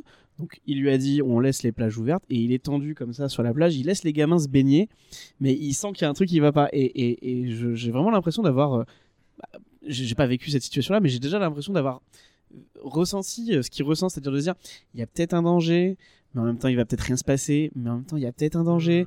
Bon, je vais regarder, je sais pas, est-ce que tu vois, et il est dans cet entre-deux où euh, il a envie de laisser les gamins se baigner et en même temps euh, il est pas euh, et, euh, et quand il y a cette fameuse attaque avec le gamin qui se fait bouffer et ce ce, ce fameux ce euh, plan. Contre-champ euh, zoom, Le zoom euh, compensé. magnifique quoi qui est- Qui vient de, qui vient de, de, de Hitchcock, je Hitchcock, crois, ouais, ouais, Hitchcock. ouais, et toute la scène est complètement, euh, Ouais. et toute la scène en, elle-même est complètement, Vertigo, euh, complètement euh, prise de, aussi de fenêtre sur cours, cette façon dont il observe les gens, Ouais. qu'il a l'impression de voir un petit quelque chose qui déconne. C'est James Stewart qui regarde les voisins euh, à la fenêtre dans l'immeuble d'en face où il, il- il guette un peu le tueur, il regarde s'il n'y a pas quelque chose qui déconne. Et oui, tout- toute la scène en fait est Hitchcockienne. Quoi. D'ailleurs, la fille d'Hitchcock l'a dit. Euh, Ouais. la fille d'Hitchcock a dit euh, cette séquence-là, mon père l'aurait tournée. Et à l'image près, vraiment. Et là, c'était une manière de- d'adouber Spielberg, hein, clairement. Clairement. C'est en fait c'est une des choses je euh, le film je le revois régulièrement aussi moins que moins que certains j'ai l'impression mais euh, quand on prend le temps d'analyser d'un point de vue de la cinématographie la mise en scène du placement de la caméra ce film reste une claque en fait Mm. là-dessus avec très peu de moyens enfin avec très peu de moyens relativement parlant hein, c'est-à-dire euh, que comparé à des films modernes on a l'impression qu'il n'y a pas grand-chose mais euh, Spielberg a un art de placer la caméra, de maîtriser son rythme, de faire des plans. Justement, cette scène sur la, sur la, sur la barque, non, c'est, enfin, justement où il y avait avec le maire et le médecin et les autres financiers. La barge flottante, ouais. La Barge, merci, c'est le mot que j'étais en train de chercher. Euh, juste, le, que- juste le balai qu'on a, c'est-à-dire le placement des gens par rapport à la caméra, c'est un, c'est un plan séquence. hein. Euh, ce, ce plan te dit tout. Même un peu plus tard, quand on est sur, du, sur le bateau, on a, il réussit à créer du huis clos alors qu'on est en plein extérieur. Euh, on, on voit à quel point ils sont à l'étroit, à quel point ils ont du mal à circuler euh, quand, quand ils sont là en train de, de marcher sur les, sur les différents états. On, on voit qu'il y a beaucoup de mal alors qu'on Il est y a en plein plein dans l'enceinte du bateau, C'est entre ça. les bouteilles de gaz. Mm. les- C'est les c'est crochets ça, qui est, quoi. ça qui est extrêmement extraordinaire. C'est-à-dire, on- alors qu'on est en extérieur sur un océan, Spielberg arrive à nous faire ressentir Ouais. qu'à quel point les personnages sont extrêmement à l'étroit. Et ça, c'est une vraie maestria. Et ça, tout du long du film, il y a Mm. le, le- le placement de la caméra est extrêmement subtil et extrêmement efficace. Je, je vais vous interrompre parce que de toute façon, la- enfin, vous interrompre juste pour vous dire, vous avez de toute façon empiété sur la question suivante qui était bah, de commencer à relever les trucs qui vous avaient interpellé, donc ça c'est très bien, mais euh, on, on- on re- on parlera des scènes euh, marquantes tout de suite après. Ouais. Euh, je rebondis juste sur, ce que tu as dit, Asina, parce qu'en fait, euh, ça montre la- la- l'art de, faire naître une, créati- une créativité dingue à partir des contraintes, en fait. Il, en a tellement chié, on a évoqué certaines des, des emmerdes qu'il a eu pendant le tournage, et on a fait qu'évoquer que certains, mais il en a tellement chié qu'en fait, bah, le, le- le simple fait de, tourner un, ne pas tourner un requin, de ne pas montrer, ou de le, le faire apparaître, et qu'il soit omniprésent alors qu'il apparaît dans très peu de plans du film, c'est c'est un tour de force que, que je trouve dingue parce qu'en fait ça, ça montre qu'il a euh, bah, réfléchi à peu près 400 fois à comment faire de ce film un truc qui serait stable et non seulement stable mais qui, euh, bah, qui tient en haleine tout le long en fait. Mm. Ouais, c'est euh, c'est toujours extraordinaire là-dessus de, de voir. On, on a cette impression de sobriété, mais qui est extrêmement réfléchie. Et ça, c'est de toute façon la très grande force, l'une des très grandes forces de Spielberg, parce qu'il y en a plusieurs, mais euh, ça, c'est quand même ce qu'il a consacré euh, en tant vraiment que cinéaste avec un grand C. C'est cet art-là hein, du placement de la caméra, tout simplement. C'est aussi ses capacités d'adaptation aussi, ouais, comme tu disais, à, à s'adapter aux, aux emmerdes qui lui tombent dessus par paquet de 10. Quoi. Donc, euh, les, la, la, la sobriété euh, de, la, de la mise en scène, elle tient aussi à ça. quoi. C'est que son le Vietnam fait que- il en est revenu. Ouais. euh, Voilà, le, le fait le que le requin n'apparaisse pas, en fait, découle tout simplement de problèmes techniques qui fait qu'on ne peut pas le montrer parce qu'il ne marche pas. Et euh, avec des bouts de ficelle, il arrive à se démerder et à créer quelque chose à partir de la technique du hors-champ qui en fait est infiniment plus terrifiant que ne serait-ce sa première apparition face caméra. Quoi. Ah, il a un pouvoir de suggestion avec ses trois barils qui flottent dans l'eau. Et, euh, et je pense que c'est à mon avis le. Alors je sais pas. je- moi ça me fait penser à cette scène de Jurassic Park où le, le T-Rex arrive et avant qu'on ait enfin cette fameuse scène du T-Rex, t'as les verres d'eau qui tremblent. Ouais. Et, cette scène des verres d'eau qui tremblent est plus terrifiante que tout le reste parce qu'après c'est tu t'es dans la descente du. Mm. Mais euh, les verres d'eau qui tremblent, c'est la montée du, du grand 8. Et après, c'est la descente. Et je pense que les barils, c'est pareil. C'est tout le temps. euh, mon- tu montes, tu montes, tu montes. Et, euh, et après, as le, tu vois éventuellement un petit peu le requin. Ça, ça fait le- la descente. Mais tous ces moments de tension et des, de suggestion sont géniaux. Quoi. Ga- Garde le micro. Euh, qu'est- Qu'est-ce qui t'a plu d'autre dans ce film? Les trucs que tu retiens euh, qui te semblent nécessaires de citer pour dire que ce film est top? Je pense que. alors, il y a deux petits trucs. Salut Alexia. Déjà, je pense que, on, on l'avait dit tout à l'heure, il a, il a fait appel à pas mal de, de trognes locales. euh, et je trouve que, enfin, ça, c'est aussi un truc qui m'a marqué. Je me suis dit, tiens, c'est un film où c'est pas des hauts- acteurs hollywoodiens qui, qui sont partout, tu vois. Ils ont vraiment tous des tronches pas possibles. Euh, Il y a un côté, bon, voilà, encore une fois, naturaliste que je trouve vraiment agréable, qu'on voit plus du tout et qui, du coup, fait encore plus, euh, moins, enfin, qui fait plus réaliste. Et, euh, et après, on parlera peut-être des scènes en particulier après, mais je pense que le, le personnage de, de Brody, pour moi, c'est vraiment, euh, c'est vraiment quelque chose. Euh, de Brody et euh, de, euh, pas de, pardon, pas de Quint, mais de son, j'ai oublié Hopper. de Hopper.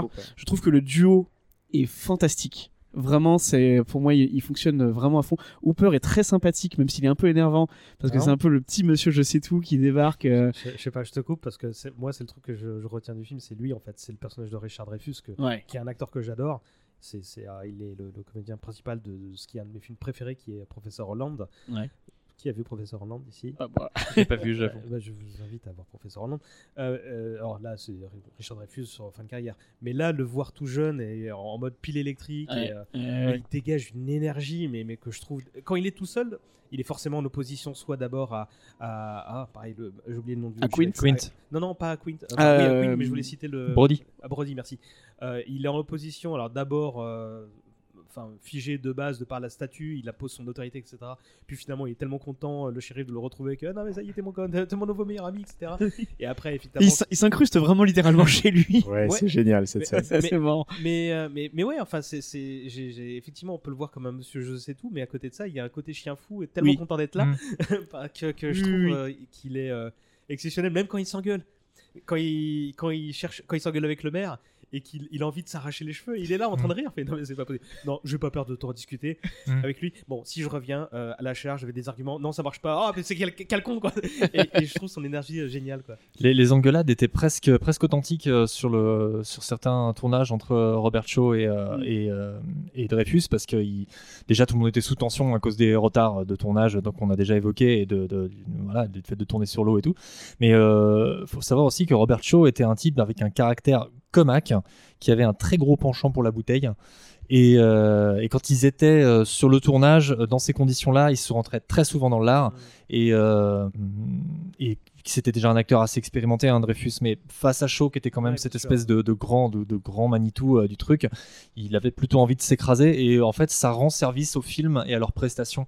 Euh, et à côté de ça, Brody, euh, donc euh, Roy Scheider. Roy Scheider, est, est- est plus à l'écart. Et justement, ça colle avec son, son côté euh, solitaire, un peu peureux. Un et, peu euh, dépassé, ouais. un peu dépassé et, euh, et c'est vrai que je suis d'accord avec toi que Brody il est exceptionnel et c'était c'était presque devenu mon héros en fait en quelque sorte Mm. parce que il euh, comme moi en, toi, en revoyant, fait. en revoyant le film en fait c'est un mec qui, est- qui est aquaphobe il a peur de l'eau et comme c'est le héros du film qui m'a donné peur de l'eau à l'époque Mm. j'ai eu une espèce de, de ouais de sympathie pour lui euh, immense et puis en plus c'est un personnage qui est tellement abîmé Mm. alors que c'est un type qui fait son boulot quoi et, euh, Ouais, mais c'est, c'est et qui est projeté et quelque part c'est une, grosse notion de, de, de- de cinéma de genre et de fantastique même parce que c'est un type très ordinaire plongé dans des circonstances tout à fait exceptionnelles parce que personne ne s'attend à ce qu'un requin encore moins de cette taille et un, un, un rogue pareil se retrouve dans une petite station balnéaire tranquille personne ne pourrait, ne pourrait se démerder avec un truc pareil mais lui il essaie de se démerder et de garder la tête, la tête froide malgré son handicap entre guillemets sa phobie son truc et, euh, et c'est top quoi et c'est aussi un papa un peu débordé Mm. un peu euh, par Je, te, je te boulot. rends la parole dans un instant, David, mais, mais effectivement, euh, c'est, euh, tu, tu parlais avec Nico de, de l'aspect bah, parentalité, euh, du, du, du fait que ce film euh, peut, peut centraliser certaines psychoses qu'on peut avoir de parents, mais ça aussi, tu vois, genre, c'est, c'est par lui et par son épouse qu'on, que les inquiétudes parentales se, se- sont, sont projetées à la gueule du spectateur, qui te fait dire, ouais, je réagirais pareil, en fait. Sors du bateau tout de suite Et, euh, mais Ouais. tu, tu en étais donc à, à Hopper et son, son relationnel avec. euh, Bah, c'est ça, c'est-à-dire qu'en fait, je pense qu'il a besoin de Hopper pour euh, pour sortir de cette espèce de torpeur dont il est euh, dont il est un peu prisonnier. Et, et je pense que il a surtout un côté vraiment très euh, presque tragicomique. Enfin, sur le bateau, euh, il, il a cette fameuse phrase euh, "Il nous faut un plus gros bateau." Enfin, en français, c'est il, il vous faudrait un plus gros bateau." Et il est tout le temps comme ça. Et, et moi, je me reconnais trop dans lui. euh, Enfin, quand je me suis retrouvé dans des voyages où j'étais dans des situations euh, où j'en ai pas large, même si je risquais rien, tu vois, mais où, où, où j'étais pas dans mon élément, j'étais Brody, quoi. Je disais, vous êtes sûr qu'on peut faire ça Faut- Faudrait pas qu'on appelle les gens. Enfin voilà, il, il est jamais sûr de lui et je pense que ça change aussi l'archétype du, du héros sans peur et sans reproche ultra viriliste, ouais, etc. bah, qu'on a tout le temps. En plus, même maintenant, enfin c'est revenu à la mode, c'est nul. hein, quoi. Euh, euh, ok. Voilà, c'est le mot de la fin ça bam c'est le mot de la nul fin. C'est Voilà. nul. Asina, qu'est-ce qui t'a Alors, plu Qu'est-ce qui m'a plu Euh, En fait, en un sens, ce film, c'est l'anti-slasher. Alors que c'est un adjectif qui a été utilisé tout à l'heure par, par Nico. Mais euh, Pour le 2. Pour le 2. Ah, d'accord. le 2 ok, est un slasher. Le 2 est un slasher. Ouais, ouais. Parce que le premier. C'est pas un slasher, je suis entièrement d'accord Ouais, avec le toi. premier, justement, commence comme un slasher traditionnel le ferait, avec des jeunes sur une plage en train de boire de l'alcool, euh, fumer des joints. euh, Euh, Très, donc a très bonne idée de Spielberg. euh, il voulait mettre un masque de hockey au requin avant et finalement il n'a pas gardé. Ouais, voilà, exactement. Je, je, je- il est- il s'est il s'est dit que mal- enfin, malheureusement, c'est encore une prothèse qui n'a pas tenu, voilà, sur le sur le requin, comme quoi. Le hasard fait bien les choses. Mais euh, donc du coup, voilà, on commence avec tous les codes du slasher, film d'horreur traditionnel, voilà, de ces espèces de débauche et le slasher, il y a toujours un petit côté. euh, un petit côté moralisateur ou réac, c'est toujours ceux qui se vautrent dans la luxure, le péché qui, qui commence toujours euh, par subir les affres du mal. Là, en l'occurrence, un requin. Et la deuxième victime, c'est un enfant. Là, d'un coup, le gros retournement auquel nombre de... je pense que le public de l'époque, il devait certainement pas s'attendre à ça, quoi. Oui, mais C'est-à-dire... l'enfant devait être musulman, donc en fait, c'est peut-être pour ça euh, que le requin étant républicain. euh, Bon, on arrête, on passe au quiz là. Et c'est euh, c'est un ça pour, ça pour le coup on vraiment je pense que pour le public de l'époque c'était un très très gros choc parce que voir des adolescents se faire euh, lacérer bon voilà ils avaient un peu l'habitude déjà ça, ça, ça existait et là vraiment une victime innocente se faire euh, bouffer littéralement euh, c'est quelque chose qui a dû profondément choquer et je pense que du coup maintenant en y repensant je me dis c'était extrêmement couillu à 75 ans, on de- rappelle, voilà, hein, en donc, 75 ans, de- d'un coup, de dire bon bah voilà, on va briser les codes euh, du film d'horreur euh, classique et euh, on va euh, faire tuer une victime réellement innocente et ça va avoir des conséquences. Et le... d'ailleurs, dans en fait de briser les choses classiques aussi, effectivement, c'est c'est Brody qui est un peu un un espèce d'anti-héros, mais pas vraiment, parce que c'est aussi un héros classique, c'est vraiment quelqu'un qui veut faire le bien. C'est juste qu'il est tellement pas dans son élément. Je veux dire, c'est un New-Yorkais qui, s'est, euh, qui, a, qui a fui la violence et qui est venu s'installer parce que c'est mais qui a peur, qui est venu s'installer sur une île alors qu'il a peur de l'eau et euh, le mal vient de l'eau, il va falloir qu'il prenne le bateau. Donc ça, je suis Et- toujours assez. euh, c'est un. Du coup, ça. C'est pas un héros qui a des failles morales, euh, non, mais ça reste un héros qui est euh, qui a quand même des grosses failles aussi euh, à cause de cause de ses peurs. Et ça, je trouve ça très intéressant. Ça, ça fait partie des choses qui m'ont marqué. Il y, a- une phrase qui euh, dit quand on, lui, lui fait remarquer justement que c'est un peu débile de vivre sur une île alors si on a peur de l'eau. Et il répond Ouais, bon, vous voyez que c'est une île que depuis l'eau. Donc, Ouais, c'est vrai, c'est là, vrai. tu fais Ah, C'est tout con, mais, mais, mais en fait, euh, voilà, tu, merci pour la caractérisation du personnage. C'est c'est un héros très Hitchcockien en fait, puisque les, les héros Hitchcockiens sont généralement des hommes ordinaires euh, pris, euh, pris dans une aventure qui les dépasse euh, complètement, euh, parfois qui sont qui sont pas dans leur élément avec euh, James Stewart notamment qui est paralysé dans Fenêtre sur cour euh, ou euh, qui, a, qui a le vertige dans Sueur froide dans, dans Vertigo et là euh, on est en présence d'un flic euh, new-yorkais euh, joué en plus par Roy Scheider qui avait démantelé la French Connection il y a un ou deux ans avec Gene Hackman et qui se, a quitté Manhattan pour se retrouver au milieu de l'eau. Et il aime pas ça. Il aime pas ça, et c'est effectivement un, un ressort narratif excellent, puisque on, on le verra essayer de dominer constamment sa peur de l'eau, qui rejaillit d'ailleurs sur son rapport à ses enfants. Hmm. Tu veux citer un autre truc qui t'aurait plu dans le film? À peu près tout, je pense. euh, Tu, tu veux parler d'une séquence en particulier Non, ou d'un là- élément? Là, je parle de l'aspect technique ou euh, quelque chose qui te plaît. euh, les séquences, c'est la question d'après. Euh, L'aspect, ben, la- en fait, la mise en scène, tout est parfait pour les raisons qui ont déjà été exposées. Euh, la musique, je pense qu'on en reparlera aussi, Ouais, mais c'est hein, mais c'est- Ouais, la musique. la, musique de John Williams qui euh, jusque-là euh, avait fait plutôt des partitions excellentes, que je trouve excellentes d'ailleurs, mais, mais somme toute classiques, et qui là euh, crée avec deux notes à peine euh, le l'un des thèmes les plus connus de, de l'histoire du cinéma, au point qu'il en vient à caractériser à la fois les requins et la peur. Euh, je crois qu'on a tous ici parmi nous euh, fredonné cet air, ne serait-ce que pour le parodier euh, quand on se trouve à la mer ou ailleurs. Euh, en tous les cas, moi, c'est quelque chose que je, trouve extrêmement facile à retenir et euh, qui a pour beaucoup été dans, dans l'amour que, je porte, que je porte à ce film. Ouais, J'ai l'impression, pour l'avoir revu là hier, c'est un Indiana Jones sur la mer pour moi. Enfin, je veux dire, j'ai pas pu m'empêcher de me dire la musique de John Williams. Tu reconnais forcément, il a, il a, ses petits motifs, il a ses petits trucs. Et au-delà de ces deux notes, euh, tout le reste, c'est vraiment un appel à l'aventure incroyable. Et je me dis, mais c'est ça en fait. T'es t'es vraiment, tu vis une aventure et c'est plus un film fun là-dessus qu'en fait. Bah, la, que- la manière dont il, quand ils le poursuivent en lui balançant des barils Ouais. dessus, enfin là, le truc est tellement envolé, t'as envie, de, ça, ouais. t'as envie de partir au taillot, taillot avec eux sur le bateau pour traquer le requin. quoi. Mais-. Le générique de JT de TF1. Putain. Cette fameuse histoire. mais, mais, mais justement, c'est c'est c'est euh, ces morceaux de la bande son euh, qui sont bah, facilement, enfin, quand t'as pas vu le film depuis un moment, qui sont facilement occultés par le thème principal qui bah, tout, sans mauvais jeu de mots. Euh, quand j'ai revu le film hier, je l'avais pas revu depuis 15 ans facile, tu vois. Et j'avais oublié ces, morceaux presque guillerets, justement, tu vois, aventureux, et qui me faisaient dire, eh, euh, peut-être la réécouter euh, sans film à un moment ou un autre, parce que en fait, là, tu, bon, comme tu l'as dit, tu reconnais les patterns de, de Williams, mais tu dis, ok, je, note pour la rajouter à la tracklist Spotify, quoi, parce qu'effectivement, c'était une belle surprise. quoi. Arnold, toi, toi, si tu dois. Euh, moi j'en ai déjà un peu brièvement parlé tout à l'heure, mais euh, c'est vrai que j'aime la façon euh, dont le film ménage le, suspense avec le spectateur, dans la façon de montrer ou de ne pas montrer le requin.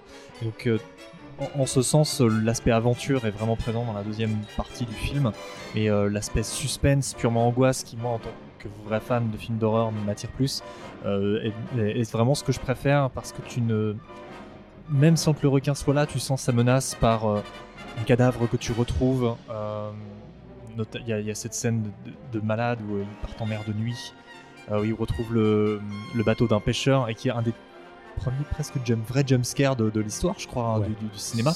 Et où euh, Hooper plonge dans l'eau et euh, il, il y a une brèche dans le bateau et quand il, il s'approche de la brèche, il trouve une dent qui est déjà un premier signe annonciateur qu'il y a sur la bonne piste et juste lui après être il- un peu plus tard Voilà. son, Et argumentation. Et juste après, le, le- le cadavre du, du pêcheur euh, surgit et c'est juste ultra flippant. Il y a rien, même dans la musique, ne, ne va te l'annoncer. Euh, La musique se calme pas. C'est une espèce de, de long, euh, long truc de cordes. Euh, Quand il trouve là-dedans, t'as euh, les tadada, tadada, comme ça, qui, qui, qui, qui- qui- c'est un peu le thème du requin euh, qui, qui est rattaché au truc. Et, euh, et tout, tout ce côté, euh, on a peur du requin, mais il est pas là. Euh, Je crois que c'est vraiment ce que je préfère et qui, euh, qui m'impressionne toujours le plus aujourd'hui, qui fait que je peux encore me sentir un peu mal à l'aise devant le film. Quoi. Le jumpscare, il est ultra efficace. hein. Moi, à, cha- Extrêmement. à chaque fois que je le revois, ce film, je me fais avoir, mais comme un Je- bleu. je- hein. Je l'appréhende, je l'appréhende. Ouais, moi aussi, je vais, je vais pas le voir ce corps. Il, est- il y a un truc un peu similaire dans les Dents de la Mer 3 où t'as un, un corps qui Ah apparaît. oui, qui euh, surgit, oui, oui. qui Et qui est très- encore plus cruel d'ailleurs. dégueulasse qui plaque la, la tronche de la nana sur le la Mais par contre, il est totalement gratos. Parce que j'ai jamais compris comment est-ce que ce pauvre pêcheur est mort. Parce que ça n'a aucun sens. Il, il a pas pu, le requin n'a pas pu rentrer dans la coque du bateau pour le bouffer et ressortir. Enfin. Et pourquoi pas C'est un requin de témoin de Jéhovah qui Non, a mais- avant, qui a, qui a clignoté un truc et il est reparti. Le requin grimpe dans le bateau. il s'aperçoit que le bateau est habité. Il ouvre la porte. Je vais, euh, je vais pas euh, surenchérir sur tout ce que vous avez dit. Euh, moi, effectivement, c'est c'est, euh, la construction en fait du récit, elle est top en fait, et justement la manière dont le suspense est, euh, est prégnant et, et va crescendo même me rend dingue. Et euh, je crois que c'est toi qui en as parlé tout à l'heure, Asina, bah, les cadrages. Hein, tu as l'impression de voir des, des- des- des morceaux d'Indiana Jones, justement, toi aussi, comme tu disais, David, il y a un instant. C'est euh, c'est vraiment un film ultra moderne, tu vois, alors qu'il a presque 50 ans. Ouais. Mais c'est ce qui est dans en termes de cadrage aussi, je en- quand je chaque fois que je le revois, je note à quel point il prépare les choses. Là, on parlait de la dent. Euh, qui effectivement va devenir l'absence de l'absence de la dent effectivement qui va du coup créer le doute chez le maire qui va pouvoir à partir de là forcer euh, les choses. La manière dont euh, les bouteilles d'oxygène sont introduites la manière dont la cage est introduite les nœuds enfin toutes ces, ces, toutes ces- voilà tous ces petits implants et tous ces petits paiements comme ça très bien faits Même l'histoire du ponton qui est traîné, euh, tu sais, par les deux pêcheurs. Oui. Et qui, fait, tu retrouves après le même motif avec les barils euh, de. Exactement, C'est c'est- la préparation paiement tout le temps, quoi. c'est c'est extrêmement euh, extrêmement bien fait. Ce film continue d'être une leçon en fait en termes de réalisation et c'est assez extraordinaire. Allez, on... vous vouliez évoquer vos, vos scènes favorites, donc Ah. c'est- maintenant. euh, Vas-y, David. Alors moi, ma scène favorite, celle qui me hante vraiment. Alors j'avais parlé de celle effectivement où, où- Queen se fait dévorer, mais je pense que maintenant, c'est vraiment celle où tu où tu vois un peu pour la première fois le requin qui dévore le maître euh, nageur, euh, le Le, me- le mec qui leur apprend à faire du. oui, de voilà, qui, est- qui sur son espèce de petite barque, il, il- il bascule, il est en train d'essayer de remonter sur la barque, et tu vois le requin, euh, tu le vois vraiment à peine, il est juste sous l'eau, il effleure l'eau, et il arrive très lentement, très calmement, et Et là, c'est fini. Et cette espèce de mort blanche là qui débarque comme ça, mais ça me fout des chills à chaque fois, quoi. C'est vraiment pour moi la scène et là, le visage choqué du gamin qui, qui sait pas ce qui s'est passé, quoi. Voilà, c'est pour moi, je, a pas grand chose de dire à plus et c'est, elle est fantastique. Nico La, ma, ma séquence préférée, au-delà de la gifle, c'est le monologue de Quint quand il raconte qu'il a fait partie du, de l'équipage du croiseur euh, américain Indianapolis. Qui a, c'est un croiseur qui a coulé en 1945. Ça donnait lieu à, à deux films d'ailleurs, hein, dont un avec Nicolas Cage que je, que je conseille pas vraiment. Sombre merde. Et, et c'est un, c'est un croiseur euh, qui venait d'apporter la bombe atomique euh, sur une base américaine et qui, repartant pour les États-Unis, a été coulé par un sous-marin japonais. Et l'équipage s'est retrouvé à l'eau et a été décimé par les requins. Ça, ça a créé un énorme scandale euh, aux États-Unis. Le commandant euh, du navire a d'ailleurs été traîné en justice. Il a été traîné en cour martiale. Et le monologue de Quint parle de cet épisode extrêmement sinistre hein, qui a vraiment défrayé la chronique en 1945. Et je trouve que ça donne une profondeur au film que jusque-là, il avait, malgré toutes ses qualités, qu'il n'avait pas encore. Là, on s'aperçoit que euh, ils affrontent plus qu'un requin, ils affrontent, euh, ils affrontent le mal, mais que quelque part, euh, le personnage de, Quint expie quelque chose. Un peu comme l'Amérique. C'est-à-dire que j'ai l'impression, par la- l'allusion à la bombe atomique, l'allusion à, cet équipage euh, à moitié bouffé par, euh, les requins, euh, j'ai l'impression en fait que là, Queen veut dire, vous voyez, bon, toute cette toute cette société de consommation à l'origine des plages, etc. Toute cette société que moi, Queen, je méprise ouvertement tout au long du film, en fait, ben, elle est un peu là grâce à moi, parce que moi, j'ai apporté la bombe qui a fait que le Japon a capitulé et que l'Amérique est devenue une superpuissance très riche en réalité. Et en plus de ça, Quint, il- balance que le moment où il a été le, le plus euh, terrifié, je crois que, comme il dit dans la VF, le, la- le- le moment où j'ai eu le plus les fois, c'est quand on remontait les gens. Parce que, oui. sous-entendu, je voulais pas être remonté, en fait. Moi, j'étais. J'étais déjà mort et ça, ça, en, ça en révèle tellement long sur ce personnage qui est bouffé par la culpabilité, encore une fois sans mauvais jeu de mots d'ailleurs, qui, et qui au fond va euh, constamment essayer de, de partir à la recherche de la mort, quitte à revêtir d'ailleurs un uniforme militaire hein, euh, juste avant de se faire euh, dévorer, euh, sont autant d'éléments voilà, qui, qui euh, donnent une résonance euh, à la fois euh, politique, presque métaphysique au film. Et, et scène qui est sans musique en plus. hein, qui S'il y a une toute, une toute petite note de musique qui monte au fur et à mesure, euh, D'accord. ouais, vers la fin, ouais. Mais je crois que j'étais tellement captivé dans mon revisionnage d'hier que j'ai même pas fait attention. La musique vois. commence à partir du moment, je crois, hein, je crois que la musique commence à partir du moment où il dit euh, parfois euh, gueuler ça suffit pas et le requin insiste et euh, ses petits yeux noirs deviennent blancs. Mhm. Là, la musique commence à devenir un peu inquiétante et euh, quelque chose qui se passe. Cette, euh, cette, je crois qu'il l'a fait en deux prises uniquement, cette, euh, ce monologue. Euh, le premier, il a pas réussi à aller jusqu'au bout parce qu'il était euh, Oui. rond comme une pelle et, et on lui avait filé le texte pas si longtemps avant. Je crois qu'il a vraiment géré son truc, donc grand acteur. Lui et Dreyfus ont l'air bien Ouais, allumés. ouais. bien allumé. Et il y a un truc sur ce que tu dis, sur, pour rebondir là-dessus, une anecdote que Peter Benchley, l'auteur du roman, a, a sorti, c'est qu'un un jour, ça, ça, peu, après, peu après que le film soit sorti, sa femme de ménage est venue et euh, lui a redonné sa, lui a donné sa démission. Et euh, fait, je peux savoir pourquoi? Elle fait, parce que euh, j'ai vu votre film, votre film, enfin le film inspiré de votre roman. Et fait, oui, bah c'est pas mon film, mais quoi? Eh bien, mon fils était sur l'Indianapolis et je n'ai jamais su comment il était, il était mort. Maintenant, je le sais.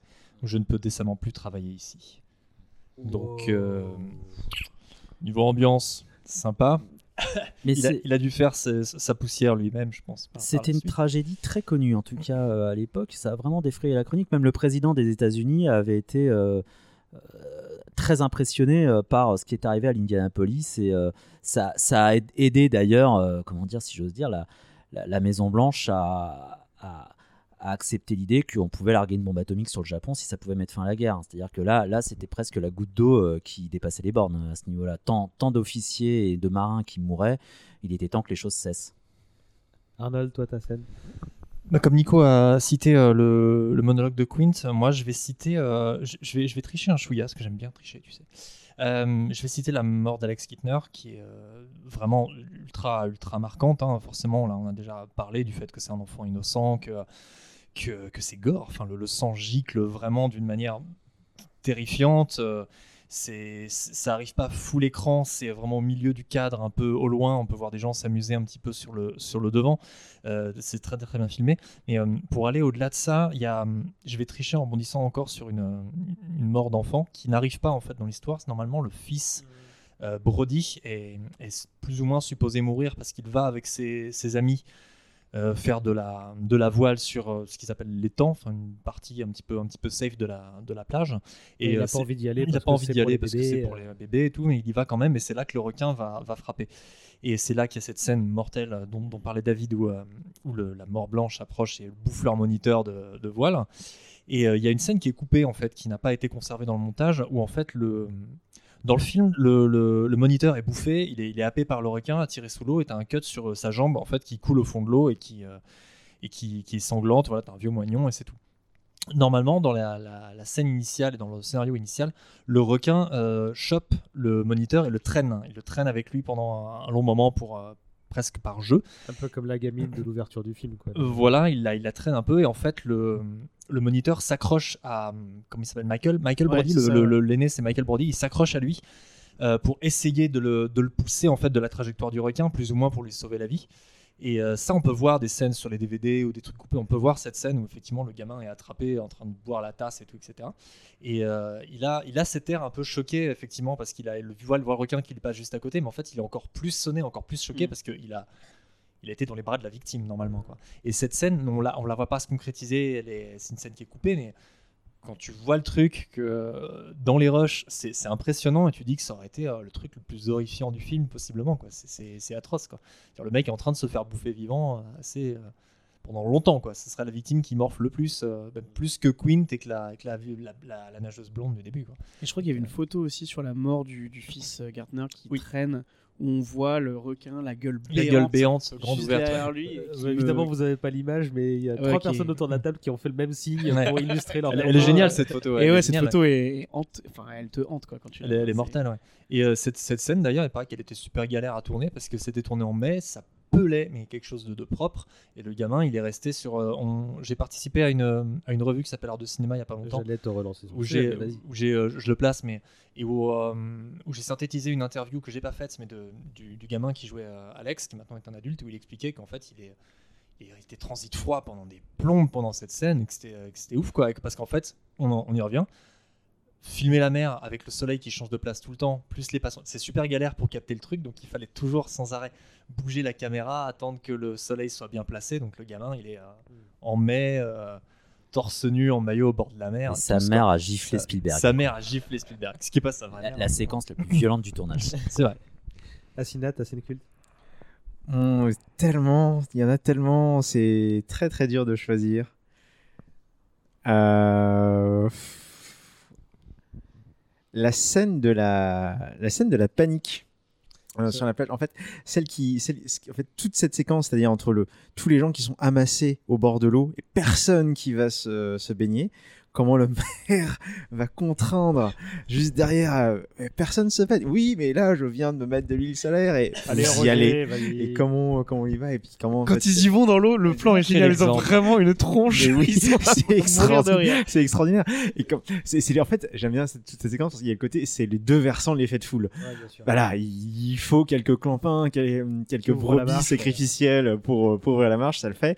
Et puis derrière, quand il y a les, cette scène du canular avec les, tout le monde qui revient et, euh, très bien filmé de façon très Hitchcockienne aussi d'ailleurs. J'ai un peu les gens pensé qui- aux qui- oiseaux. enfin, ouais, ils sont Ça face vers la cam, caméra euh, exactement ils et tout. voient la- ils voient la, la, la bête face à la caméra et tu vois leur expression de plusieurs. Ah non, Ouais. putain, non, non, et, non, avec, non. et avec, avec- un certain avec un certain cynisme aussi là-dedans euh, qui- que je moi j'apprécie que j'apprécie toujours beaucoup d'ailleurs on voit le, le- les adultes jarter les enfants leur bouée pour pouvoir aller euh, sur sur la plage.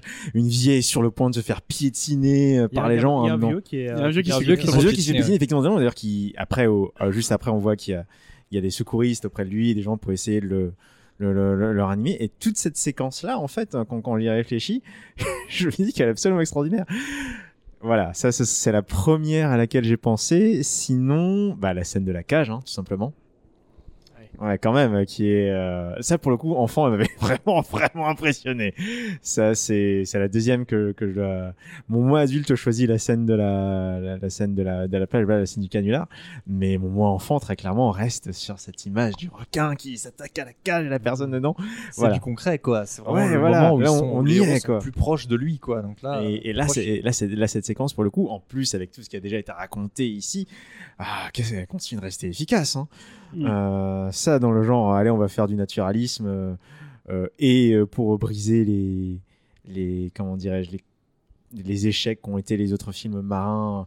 Et aussi je pense qu'il y a aussi le fait que voilà on sortait justement de du nouvel Hollywood qui correspond à la nouvelle vague aussi aux États-Unis hein, je, précise. Donc un moment où on sort des studios et où plusieurs cinéastes veulent coller au réel en tout cas beaucoup plus qu'auparavant et ben je pense je pense que c'est aussi une, une des raisons euh, en plus de tout ce qui a été cité qui hein, et ben là en termes de réalisme on est quand même pas mal servi hein, sur, Ouais, c'est euh, vrai. Nico, tu voulais euh, tricher toi aussi euh, Ouais, une autre scène Après, on, on va tranquillement se diriger. J'ai encore pas deux trois petites choses à vous dire, mais mais, Mais je, te- je te j'ai- laisse le droit de tricher une dernière fois. J'apprécie beaucoup, enfin façon de parler, la, la séquence d'ouverture quand même, le premier, le premier meurtre. C'est vrai. euh, qui est qui est très marquant, d'autant que euh, comme on le disait, c'est pas pas un slasher. Un, slasher te donne envie de voir mourir les gens en fait, mais là c'est pas vraiment le cas.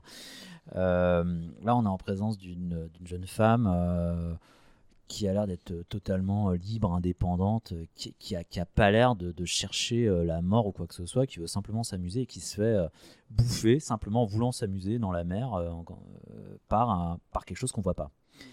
Mais qui la voit?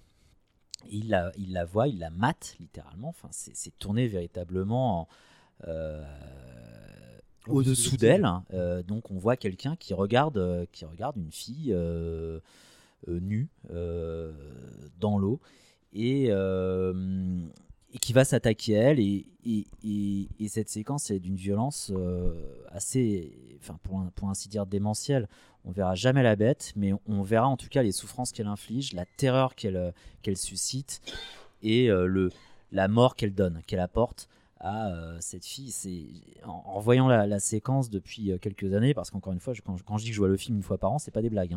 hein. J'ai toujours l'impression de voir un peu un viol en fait, qui finit par une boucherie sans nom façon Jack Léventreur. Hooper dit d'ailleurs, ce n'est pas Jack Léventreur qui, qui, qui tue. Ben, moi, j'ai envie de dire si en réalité.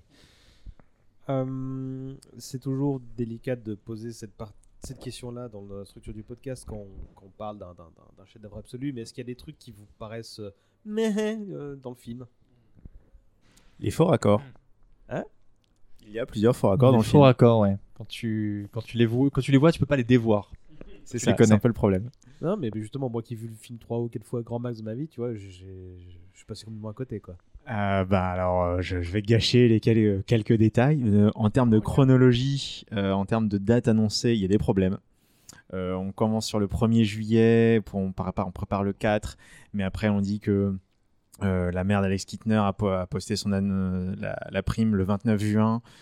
Voilà, genre Ok, de... les geeks. Ah ouais, non, mais ça, ça, ça compte. Je suis- Alors, je suis désolé, c'est peut-être Je vais regarder dans les déformation archives, hein, professionnelle. c'est pas clair. C'est peut-être ma déformation professionnelle, mais voilà, sur la continuité, on n'est pas encore complètement là. Euh, D'ailleurs, pareil sur le rapport, de, le rapport d'autopsie qui était au début, je crois que la date, il y a aussi un problème de date là-dessus. Non, vraiment, il y a un problème de date sur l'ensemble 1939. du.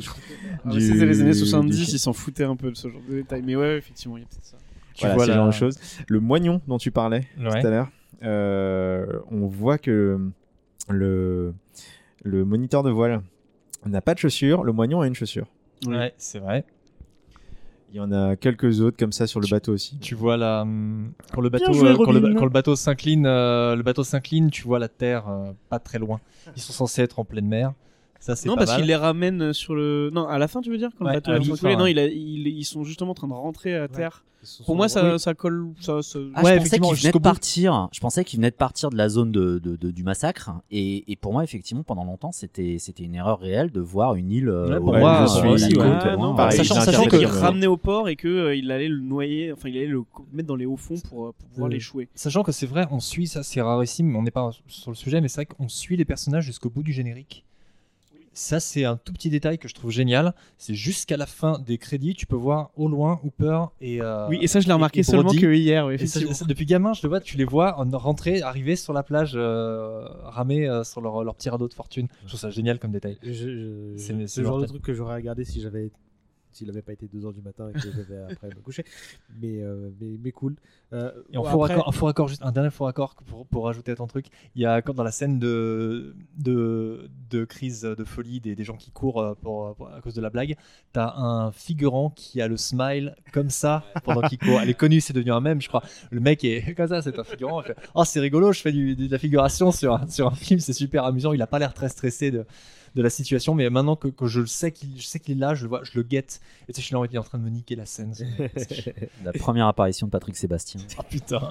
C'est, euh, je l'ai pas dit tout à l'heure, mais c'était ma scène justement que moi je deviens, que, que je retiens depuis mon visionnage d'hier, parce qu'en fait, euh, c'est, je- pareil, j'avais des, des flashs de mon enfance de ce truc-là, parce que c'est, c'est pas seulement l'horreur, c'est la panique, tu vois, généralisée. et Je sais que ça m'avait un peu impressionné quand j'étais gamin, quoi, cette scène-là. Euh, comment ce film, euh, donc des années après euh, votre premier visionnage, continue de vous accompagner? Est-ce qu'il, y a une bonne raison pourquoi vous lui faites une petite place dans votre tête respective euh, au quotidien? Alors, quand je pourchasse mes élèves quand ils font des conneries, euh, et qu'ils ne me remarquent pas que je, que je m'approche, je fredonne de temps en temps le, le thème des Dents de la Mer euh, pour qu'ils sachent que je suis juste derrière eux. Il leur met un high kick, mais comme ça. Non, jamais dans l'enceinte de l'établissement. Adieu, jolie fille. Voilà, adieu. Si vous n'avez pas de réponse à cette question, c'est pas grave. hein. Euh, Vas-y, David. Alors, comme je disais au début, c'est vraiment le côté doudou, je pense, qui. Ouais, le côté. Pareil, à une époque, il, passait assez régulièrement euh, sur, euh, sur la télé, donc c'était un peu le film d'été. Euh, je pense que. J'aime bien aussi confronter ce que je connais des requins au, film. Enfin, je sais pas, c'est un peu bizarre dit comme ça, mais enfin, moi j'ai déjà plongé et j'ai déjà croisé des requins. Alors, pas des grands requins blancs, mais j'ai déjà, en, en Nouvelle-Calédonie, je me la pète, j'ai déjà croisé des requins. Euh, ça devait être euh, genre des, des, grilles ou des pointes noires, enfin des trucs qui faisaient quand même dans les 2 mètres. Et euh, les moniteurs s'amusaient à les, à les amener près de nous en, en faisant craquer des bouteilles parce que les, les poissons sont, ces poissons-là sont très sensibles à ce bruit-là. Et donc on était entre deux plongées et on, on allait comme ça nager autour du bateau et je me suis retrouvé vraiment avec un requin qui m'a regardé. C'était assez flippant et je me suis j'ai eu ce côté euh, angoisse dedans de la mer. en fait, je vais rentrer au bateau là, parce que je le sens pas quoi. Donc je sais pas, il y avait, ouais, j'ai- entendu la musique dans la tête et euh, je me suis dit, en fait, je, je m'amuse à voir la, un requin pour de vrai, c'est cool, je fais de la plongée, je suis pas dans les dents de la mer et puis le- il y a un moniteur qui craque la bouteille et là le requin il change d'attitude, il te regarde avec un air genre je vais te bouffer. Et elle te fait, ok, je vais rentrer au bateau, c'est bon. et j'aime bien ce, je sais pas, il y, a- il y a ce côté là Ah où bah, j'aime bien C'est là qu'il te confronter. demande euh, est-ce que ça a vraiment tué le nouvel Hollywood ou pas Arnold, tu, tu voulais rajouter un truc? Euh, non, répondre à la question, mais Euh, si euh, David a pas fini. C'est bon, j'ai terminé. Euh, moi, euh, pour répéter la question, euh, en, en quoi est-ce que j'y reviens? En quoi est-ce qu'il est important? Euh, bah, Pour toutes les raisons qu'on a évoquées, hein, c'est juste que c'est euh, objectivement un, très gros chef-d'œuvre du, du 7e art euh, au-delà de son genre. Mais euh, j'ai l'impression qu'en fait, il est. en, tant que tel, c'est aussi un film qui a eu une influence conséquente sur énormément de gens, dans énormément de films, chez énormément d'artistes. Et donc, du coup, même immanquablement, quelles que soient les choses qu'on regarde au cours de l'année, où on l'aura encore regardé une nouvelle fois, parce que je le regarde aussi au moins tous les ans, euh, on voit des petites références dans des, dans des tas de choses. Et euh, j'aime constater qu'encore aujourd'hui, c'est un film qui, euh, qui, qui fait encore son chemin dans la culture populaire par des références, par des clins d'œil. Je crois que la dernière fois que je l'ai regardé, c'est quand je bossais sur Basket Full of Heads, le, le, le comics de Joe Hill, qui en fait est une espèce de gigantesque hommage aux, aux Dents de la Mer, parce que ça se passe sur une île qui s'appelle Brody Island, notamment, euh, où il est question de, de- parfois de rivalité entre les insulaires et les gens de l'extérieur. Euh, Il y, a- il y a beaucoup de petites choses comme ça. Dans la suite, spoiler, il y a un requin. Il y a une tête, il y a une tête de requin tranchée.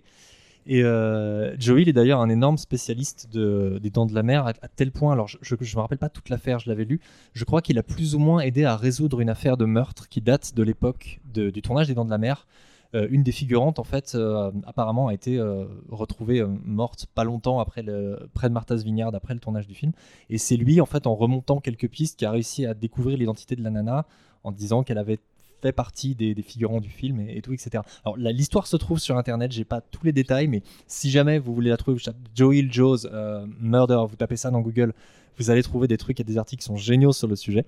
Et, euh, voilà, et le fait que je me sente toujours très proche des personnages de Brody en particulier, qui est un de mes grands héros de cinéma, peut-être même un des premiers vrais héros de cinéma. euh, J'aime pas le mot, mais naturaliste, quoi. Le fait que ce soit un personnage très, très concret, très réel. Et ouais, je, je l'aime toujours pour ça, quoi. Joe Hill, c'est un pur mec. Excuse-moi. je- je- Joe Hill, c'est un pur mec. Je, je- je recommande vraiment de lire ses articles, c'est euh, très intéressant. Nico? Bah, C'est un, c'est un film que, que j'aime revoir parce que c'est un bon film en réalité. C'est- C'est c'est très bon en termes de mise en image. Je, je suis pas un expert de- du langage cinématographique, hein, pas du tout, mais, mais j'essaie de me- d'en apprendre davantage sur le sujet. J'essaie d'en apprendre sur, euh, davantage sur Spielberg. C'est quelqu'un qui m'intéresse énormément. Et euh, sa filmo m'intéresse énormément. euh, il- ce film, euh, je le trouve pour ainsi dire parfait, mê- même si on, on parle de faux raccords, peu importe Ouais, en fait. voilà, bouches, ça, ça reste remarquable de bout en bout à tous les niveaux, mise en scène, casting, musique, scénar. euh, J'ai j'ai pas de reproche à faire et, et, et c'est un c'est un, un film qui, qui parle aussi beaucoup de l'Amérique et je m'intéresse beaucoup à l'Amérique, la manière dont elle parle d'elle-même, dont, dont elle se torture pas mal aussi au cinéma, si bien que euh, euh, quand je le revois une fois par an, c'est toujours euh, avec l'idée que je vais voir un chef-d'œuvre. C'est comme de voir d'autres grands films qui m'ont marqué, d'autres réalisateurs, mais il est vrai que là, Spielberg clairement fait partie de mon est, est au sommet pardon de ma de ma pyramide de, de cinéma. Euh, c'est en ce moment depuis quelques années le réalisateur que je mate le plus souvent. Ouais. Et c'est fou parce que c'est même pas un film qu'il considère comme un chef-d'œuvre lui-même. hein. Il a presque, il a presque désavoué, Ouais, fut un temps. hein. euh, Les, les- artistes plus. sont pas les mieux placés pour analyser leur euh, propre œuvre et vu le, le, le- le bordel que c'était Mm, pour c'est clair. lui. euh, Il a plus jamais tourné en mer, je crois. Non, plus jamais. Et, euh, je crois que c'est euh, le mec, c'est euh, Kevin Costner ou les mecs qui devaient tourner Waterworld qui sont venus lui demander conseil. Il leur a juste dit bon courage, un truc comme ça. je crois que c'est quelque chose comme ça. Ou non, c'est James Cameron avec Abyss ou un, un truc comme ça. C'est James Cameron ou. Euh, Ouais, des exemples de tournage Je crois qu'il a juste dit euh, bon courage. C'est tout quoi. Bon, bonne chance. Tu Ouais, je- un truc, Ouais, mais euh, plus sur la partie à, à changer, puisque bon, Joe, Joe c'est- enfin, dans la mer est un excellent film, mais avec des standards un peu d'aujourd'hui, mine de rien, je pense qu'il y a quand même des scènes qui seraient euh, euh, raccourcies. En fait, c'est aussi un rythme qui est propre à une certaine époque. hein, on parle de 1975, mais Un euh, film de 2 heures dans les années 75, je sais pas si c'est très courant. mais une vraie Euh, question, j'en sais rien. Parrain avant. il y en a, il y en a, il y en a déjà. hein. Plus long, 3 heures. Encore une fois, on sort du Nouvel Hollywood. hein. On sort du Parrain, on sort des Ports du Paradis, on sort de Freakins. Il y en a quand même plusieurs. hein. Et euh, non, voilà. À la rigueur, la chose qui pourrait, euh, quand je pense surtout à un public jeune, euh, le rebuter un peu, c'est qu'effectivement, c'est aussi un film qui prend relativement son temps.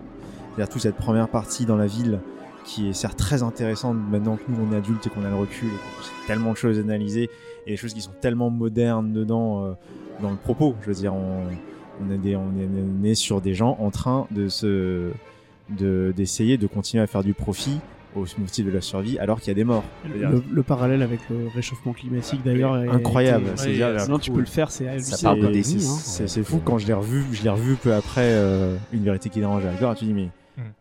waouh, on- ça, ça reste extrêmement d'actualité tout le temps. Voilà, la seule chose qui rebuterait un petit peu, je pense, pour certains, c'est euh, il y, a des- plans, c'est juste une certaine longueur de plans qui sont un peu longs. Hum, euh, avant la séquence euh, de panique, justement, je me dis qu'il y a peut-être des moyens de, raccourcir un petit peu. Voilà, c'est une époque où on prenait aussi un peu plus son temps avec la caméra, on avait moins l'habitude de cut. C'est peut-être la seule chose qui a un peu pas très bien vieilli là-dedans, c'est ces questions de rythme de montage. Mais ça reste un excellent film pour des questions de cadrage, pour des questions d'écriture, de caractérisation. Euh, une des choses qui gênerait aussi, il y a beaucoup de silence, mine de rien, d'un point de vue Mm. de la musique. Je pense que c'est quelque chose auquel euh, un spectateur moderne est beaucoup moins habitué. Le fait qu'il y ait aussi peu de, de musique. Moi, je trouve ça justement très bien. Enfin, toute cette scène Oui, bien silencieuse entre Brody et son fils Ouais. à table, elle est, ah, elle me Ah. touche à chaque fois au cœur. Mais, elle- Mm. mais même avant que j'ai d'être euh, d'être parent, euh, Cette, réflexion- enfin, cette discussion-là, je l'ai eue avec mon fils. Tu vois. Je fais, ouais, Pourquoi tu vas un bisou Parce que Bah, j'en ai besoin. J'en ai besoin, ouais, bien Ouais. Où tu, le, le fils imite le père. Avant Bon, de c'est faire très péter l'agneau parce qu'il y en a, il y en a Ah, qu'il a, il a, il a une descente pépère. Et maintenant, on va te coucher et papa va se bourrer la gueule. Et c'est, euh, c'est, c'est mar- alors moi, je- peut-être que je manque d'objectivité parce que j'ai- j'aime beaucoup ce film, hein, comme vous tous, mais c'est vrai qu'on n'a pas cité dans les, le fait qu'il y ait des choses qui aient vieilli. Beaucoup de choses, beaucoup de gens sautent dessus. On va citer Marty McFly. Le requin a toujours l'air aussi faux. M- moi, c'est quelque chose qui me choque pas. C'est marrant. euh, moi, je le vois pas. Ce je le vois pas. hein, Je le vois. Ça me, ça me rassure que ça vous choque pas spécialement non plus. Ça me choque pas. hein. C'est sans doute- c'est un des, des plus gros reproches que les gens ont l'air de faire à ce film, c'est que le requin fait pas vrai. Mais, euh, Mais il est pas en numérique. Il n'est pas en numérique Ouais. d'une part. Il est Effectivement, vrai, il a des bajoux et des trucs qu'aucun requin n'aurait, mais c'est un monstre de cinéma aussi. Oui. Il faut aussi l'accepter comme ça. Je, je Euh, pense, enfin, en ce qui me concerne, je pense que c'est parce que comme je l'ai toujours plus ou moins connu, tu Ouais. vois, parce qu'il y avait cette affiche, il y avait euh, les photos dans les magazines de ciné Mm. euh, que j'avais très tôt quand j'étais gamin. Je le connaissais avant d'avoir vu le film, ce, ce requin, tu vois. Donc Ouais. je pense que ça joue beaucoup sur, l'imaginaire. appréciation- Ouais, Mm. sur cette appréciation et sur le fait que bon, non, euh, ok, c'est Bruce quoi. Et le, et le film reste le maître étalon du genre de film de requin, entre guillemets. Oui. Je suis en train de mettre des guillemets avec mes doigts, parce que depuis des films de requins, de- d'exploitation, On on, a arriver. des pelletés, mais aucun aucun n'a atteint ce degré de maestria. Des gens ont essayé de faire des trucs qui sont très, euh, très honnêtes, hein, mais je, je- je pense qu'encore aujourd'hui, personne envisagerait de citer un autre film de requin euh, au- aussi bien foutu et qui vaille autant euh, le, le- le coup que, que Les Dents de la Mer. Oh. 3D quand même. Je- je- Sharknado. je- je- je vous relance sur le sujet dans un instant. Non, non, parce que- mais, euh, Ce qui est très bien, c'est que vous avez anticipé en plus le final, donc en, en évoquant, euh, Asinat a commencé à parler de, de, de faire voir ce, ce film à un nouveau public. Donc, du coup, c'est la question traditionnelle de fin, mais je vais la poser tout de suite. C'est est-ce que vous pensez, alors déjà, la première question, c'est est-ce que ça se revoit bien? On a tous répondu oui. hein. Oui, Vous oui. avez compris, ça fait presque plus d'une heure et demie qu'on est dessus, donc euh, on va pas dire non, en fait c'est de la merde, épargnez votre temps. Euh, mais toi, tu as commencé à répondre à cette question, Asina. Est-ce que vous pensez que c'est un truc qu'on peut faire voir à, à d'autres euh, qui ne l'auraient jamais vu? Pour moi, ça fait partie du béaba des films de, de 7e art à voir, hâte. absolument. Enfin, De montrer à de tes le gamins, montrer de à mes gamins. à tes gamins, à... même dans les écoles, on peut le montrer, je pense. Enfin, Il a pas vieilli ce film en Mais fait. ouais. Pour moi. Alors après, oui, Il il y a, peut-être des longueurs, mais il est. il a- une patine de son époque aussi, tu vois, mais en soi, je pense que c'est un...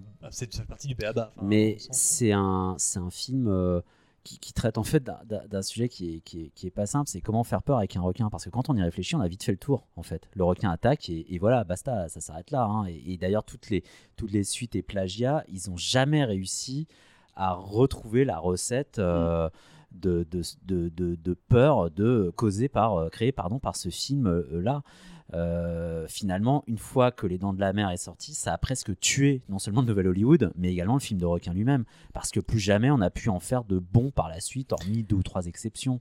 Et par ailleurs et je finis là-dessus en fait c'est un, c'est- un, film qui n'est pas qu'un film de requin parce qu'il touche à tous les genres il est profondément original il touche au film catastrophe on parlait du déni avec le maire et le conseil municipal qui essaie de, de sauvegarder les intérêts commerciaux de la ville euh, mais ça rappelle finalement le comportement de tous les connards des films catastrophes. Je pense notamment à Richard Chamberlain dans la, dans la Tour Infernale.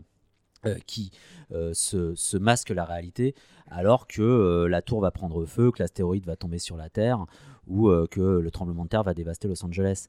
Et, on a aussi un film de famille, on a aussi un film qui traite d'aventure maritime, on a un film qui reprend des plans à la John Ford, à la fois océanique et à l'intérieur des terres. C'est un film qui en fait porte la marque d'un auteur qui est Spielberg et qui véritablement a marqué l'histoire.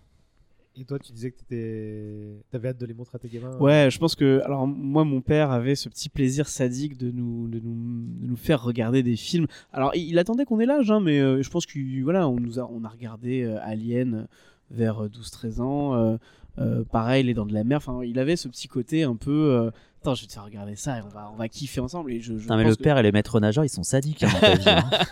Euh, je pense que j'ai totalement ce, je, je- je ressens totalement ce plaisir. euh, je commence déjà à faire regarder des trucs un peu à mes gamins, bon, dans la limite du raisonnable bien Ouais. sûr, mais et, et pour revenir juste sur le côté faux du requin, euh, moi par exemple, il y a un truc qui me marquait, c'est que les scènes où on voit des vrais requins dans les dents de la mer ne me font absolument pas peur. J'ai l'impression de retrouver un, un peu un documentaire de, de National Geographic où je veux, où, du coup qui, qui me qui enlève totalement ce côté un peu mythique. Alors que Bruce, effectivement, comme on disait, il a des défauts, on voit que c'est un peu caoutchouteux et tout, mais quand tu le vois en plan de face avec sa gueule ensanglantée parce qu'il a toujours du sang Mm. dans la bouche, moi je peux pas m'empêcher de me dire c'est c'est plus efficace et plus ça fonctionne vraiment 10 milliards de fois mieux quoi. Enfin voilà, il y a ce côté fantastique où c'est même plus vraiment un requin. C'est bouts de chair de Quint Oui, dans la. mais oui, Quand il va putain, attaquer Brody. avec euh, cette bouteille qui, qui coinçait dans la, dans la Ouais, joue, c'est- le, dégueulasse. le sens du détail, quoi. Toi, t'aurais Ah pas pu ouais. l'avoir avec des effets numériques ou avec un, un, vrai requin, quoi. Bien sûr.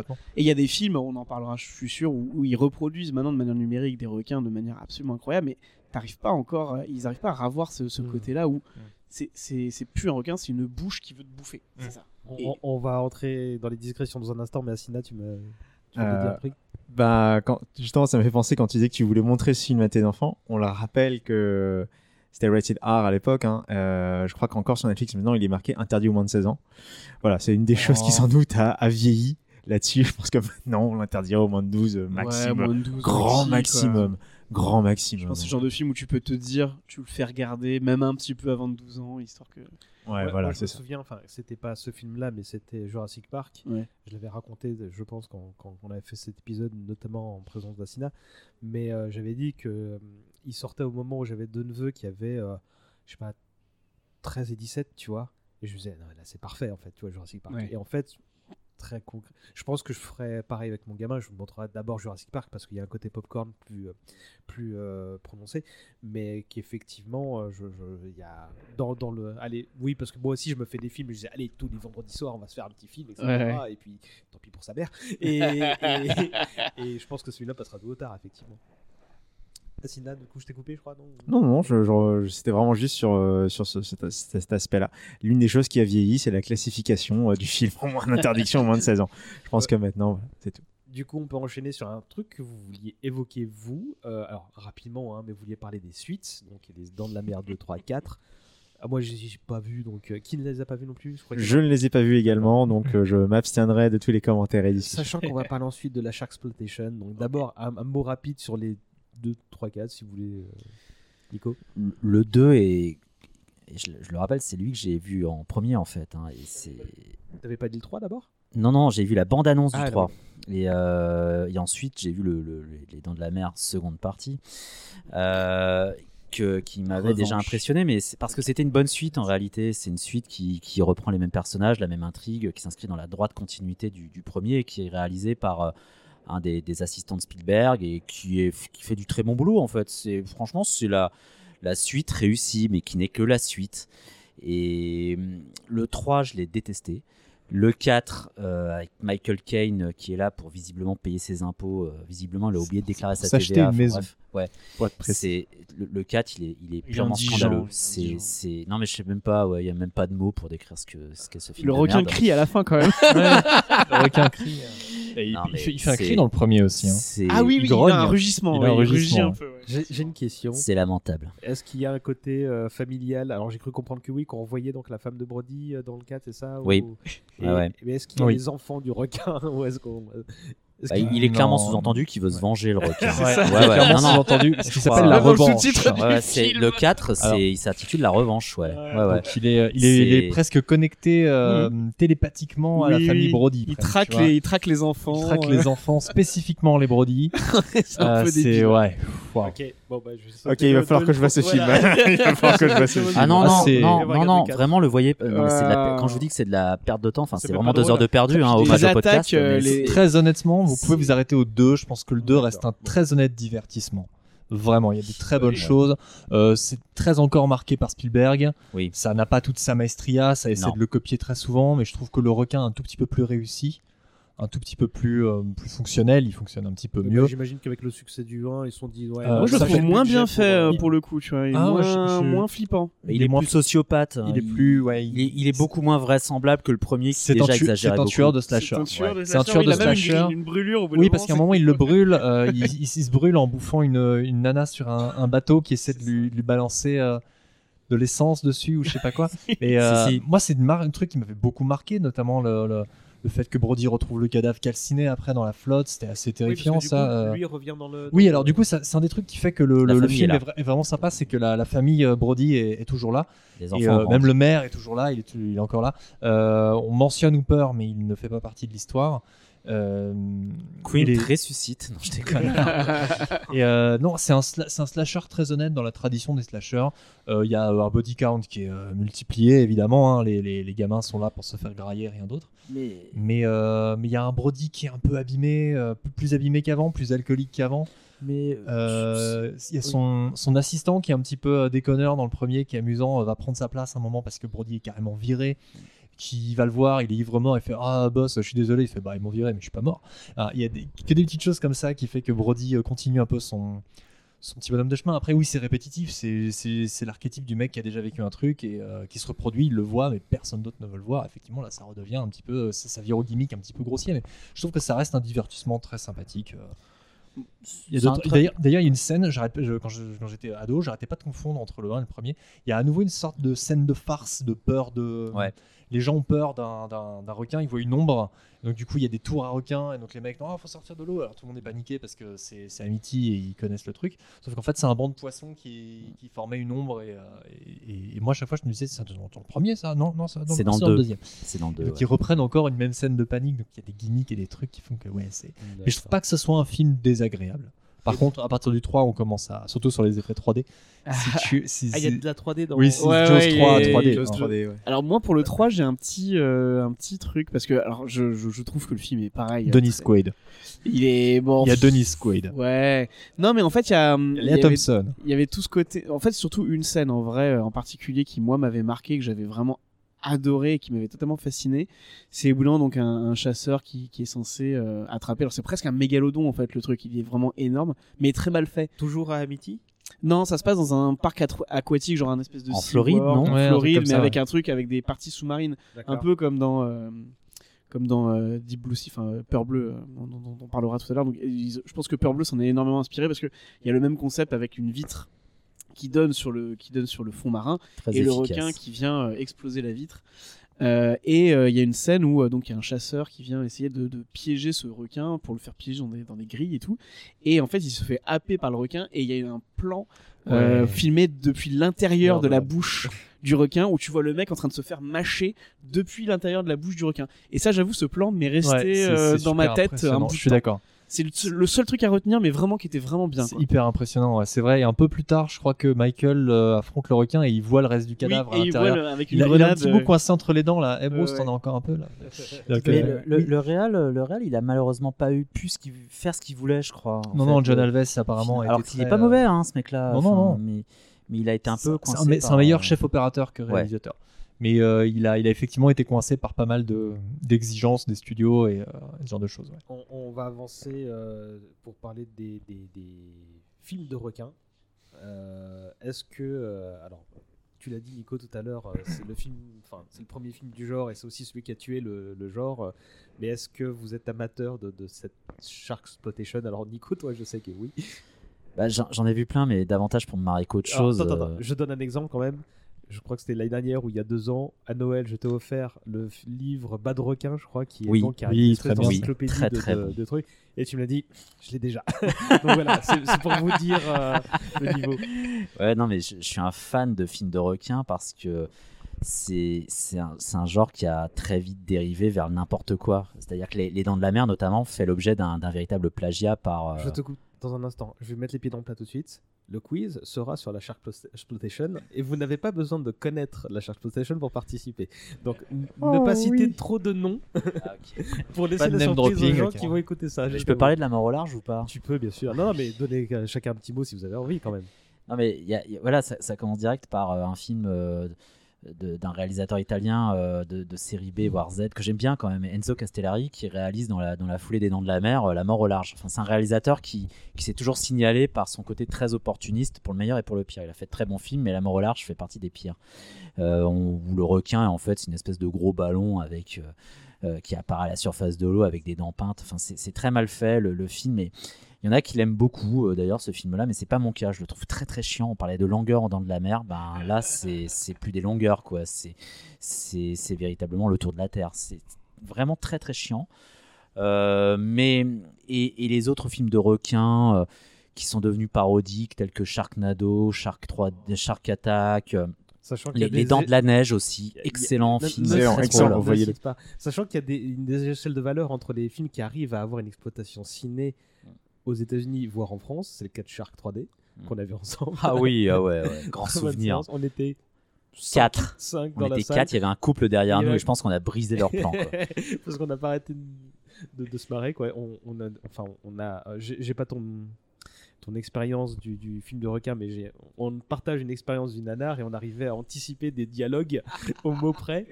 Et je me souviens notamment de la fois où t'as le mec qui, qui reluque la nana et qui lui dit Ah, tu vas à l'université, tu dois faire des études de. Il la regarde, trois petits points, là je fais psychologie. Le mec fait psychologie. Je sais- je sais pas ce que ça révèle sur nous, si on peut faire des scénars. Vous avez vu trop de nanars, quoi. Alors, Mais- je- vous êtes embauché comme étant mes dialoguistes, hein, de, d'ores et déjà, sachez-le, sachez-le. Il y, a- il y a quand même, il y a quand même un film qui sort de l'eau et du lot, c'est Peur Bleue, euh, que j'aime beaucoup. Ouais, bah Vraiment, oui, j'a- oui. j'adore ce film. Il est, il est excellent. Il Il a est des pas côtés mal. très drôles. Et en même temps, il reprend euh, l'une des très bonnes idées des Dents de la Mer numéro 3, à savoir euh, le concept de la, la station sous-marine avec euh, les, les gens qui sont traqués par des requins qui tapent à la vitre. Ouais, c'est ce que disait David très flippant en fait. Et, et vraiment, ce film euh, qui d'ailleurs avec une fin originale, je ne vais pas divulgacher, euh, je l'adore. Je, je- c'est avec les Dents de la Mer mon, mon film de requin préféré. Mais tout le reste, euh, euh, tout le reste pour moi, ça mérite de couler à pic. hein. Vraiment. Ouais, euh, Ça fait des bonnes soirées DVD. Je me souviens Oui. de, de, de- bah, pareil, de, de souvenirs en commun où on se dit bon bah là on a fini de bouffer, on va se revoir mater un film et tout le monde sort un blockbuster ou un truc un peu euh, qu'on- des films qui méritent le coup d'œil et toi t'es non mais sinon j'ai tel film avec de requins et avec celui avec John Barrowman c'était quoi? Quoi? Celui avec John Barrowman c'était quoi? Euh, C'était Shark Attack. Shark Attack. Le Shark Attack 1 ou 2, je sais plus. Et pff, ouais, il était mauvais quoi. C'était- C'est c'est un nanar euh, autant qu'un navet. un souvenir, je me suis endormi moi donc. euh. Mais les dents de la neige, c'est excellent. c'est des requins, voilà, Alors, magiques. euh, Ce que je vous propose, c'est qu'on va faire le quiz tout de suite, comme ça, si vous avez des trucs à dire sur la Sharksploitation Ah. après, ce sera plus simple. Allez, générique. Faisons comme ça. Vous, vous n'allez pas déjà nous quitter Il est l'heure de jouer J'avais deux, trois questions à vous poser. Parce que vous êtes les meilleurs parmi les meilleurs. Ça va être super marrant Euh, donc oui, ça fait un moment qu'on n'avait pas fait de quiz, mais là l'occasion était trop belle. Ça m'a pris en tout et pour tout plus de temps que ça n'aurait dû en fait. mais euh, mais, mais c'est pas grave. Donc, on va faire deux équipes. Donc on a David, Julien et Yacine à ma gauche. Il y a Nicolas et Arnold à ma droite. À la droite Vous, vous- Il y a une question de rapidité, je crois. Je suis disponible Je viens de comprendre. Ah, je l'ai pas là. C'est quoi? Je l'ai pas non plus. C'était une tentative d'imitation de la, de la main des gueules pour je- Lionel Jospin. Comme je suis à gauche et que là-bas, voilà, on, Ah, on citait. euh, voilà, c'est. Bon, je la laisserai peut-être.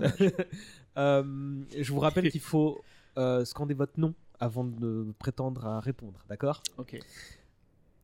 On commence, euh, je vais pas dire facilement, mais on pouvait pas ne pas évoquer la saga Sharknado.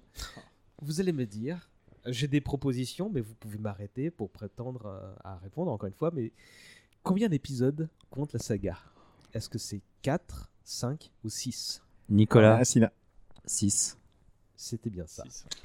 Damn. Est-ce que tu peux me citer les noms des Non, non, je, je sais plus, mais je, je crois qu'il y a un personnage de Beverly Hills qui joue dedans. Ah non, non, mais je parle des titres. des films, mais les titres, euh, non, je les ai Y a pas un truc euh. genre Chainsaw versus Lorenzo euh, Sharknado ou un truc comme ça? Hmm, Ah, Peut-être pas dans cette saga-là, Ah. mais, c'est très probable que ça doit exister. quoi. En gros, on a Sharknado en 2013, Sharknado. Alors oui, les sous-titres sont sympas. Sharknado 2, The Second One en 2014.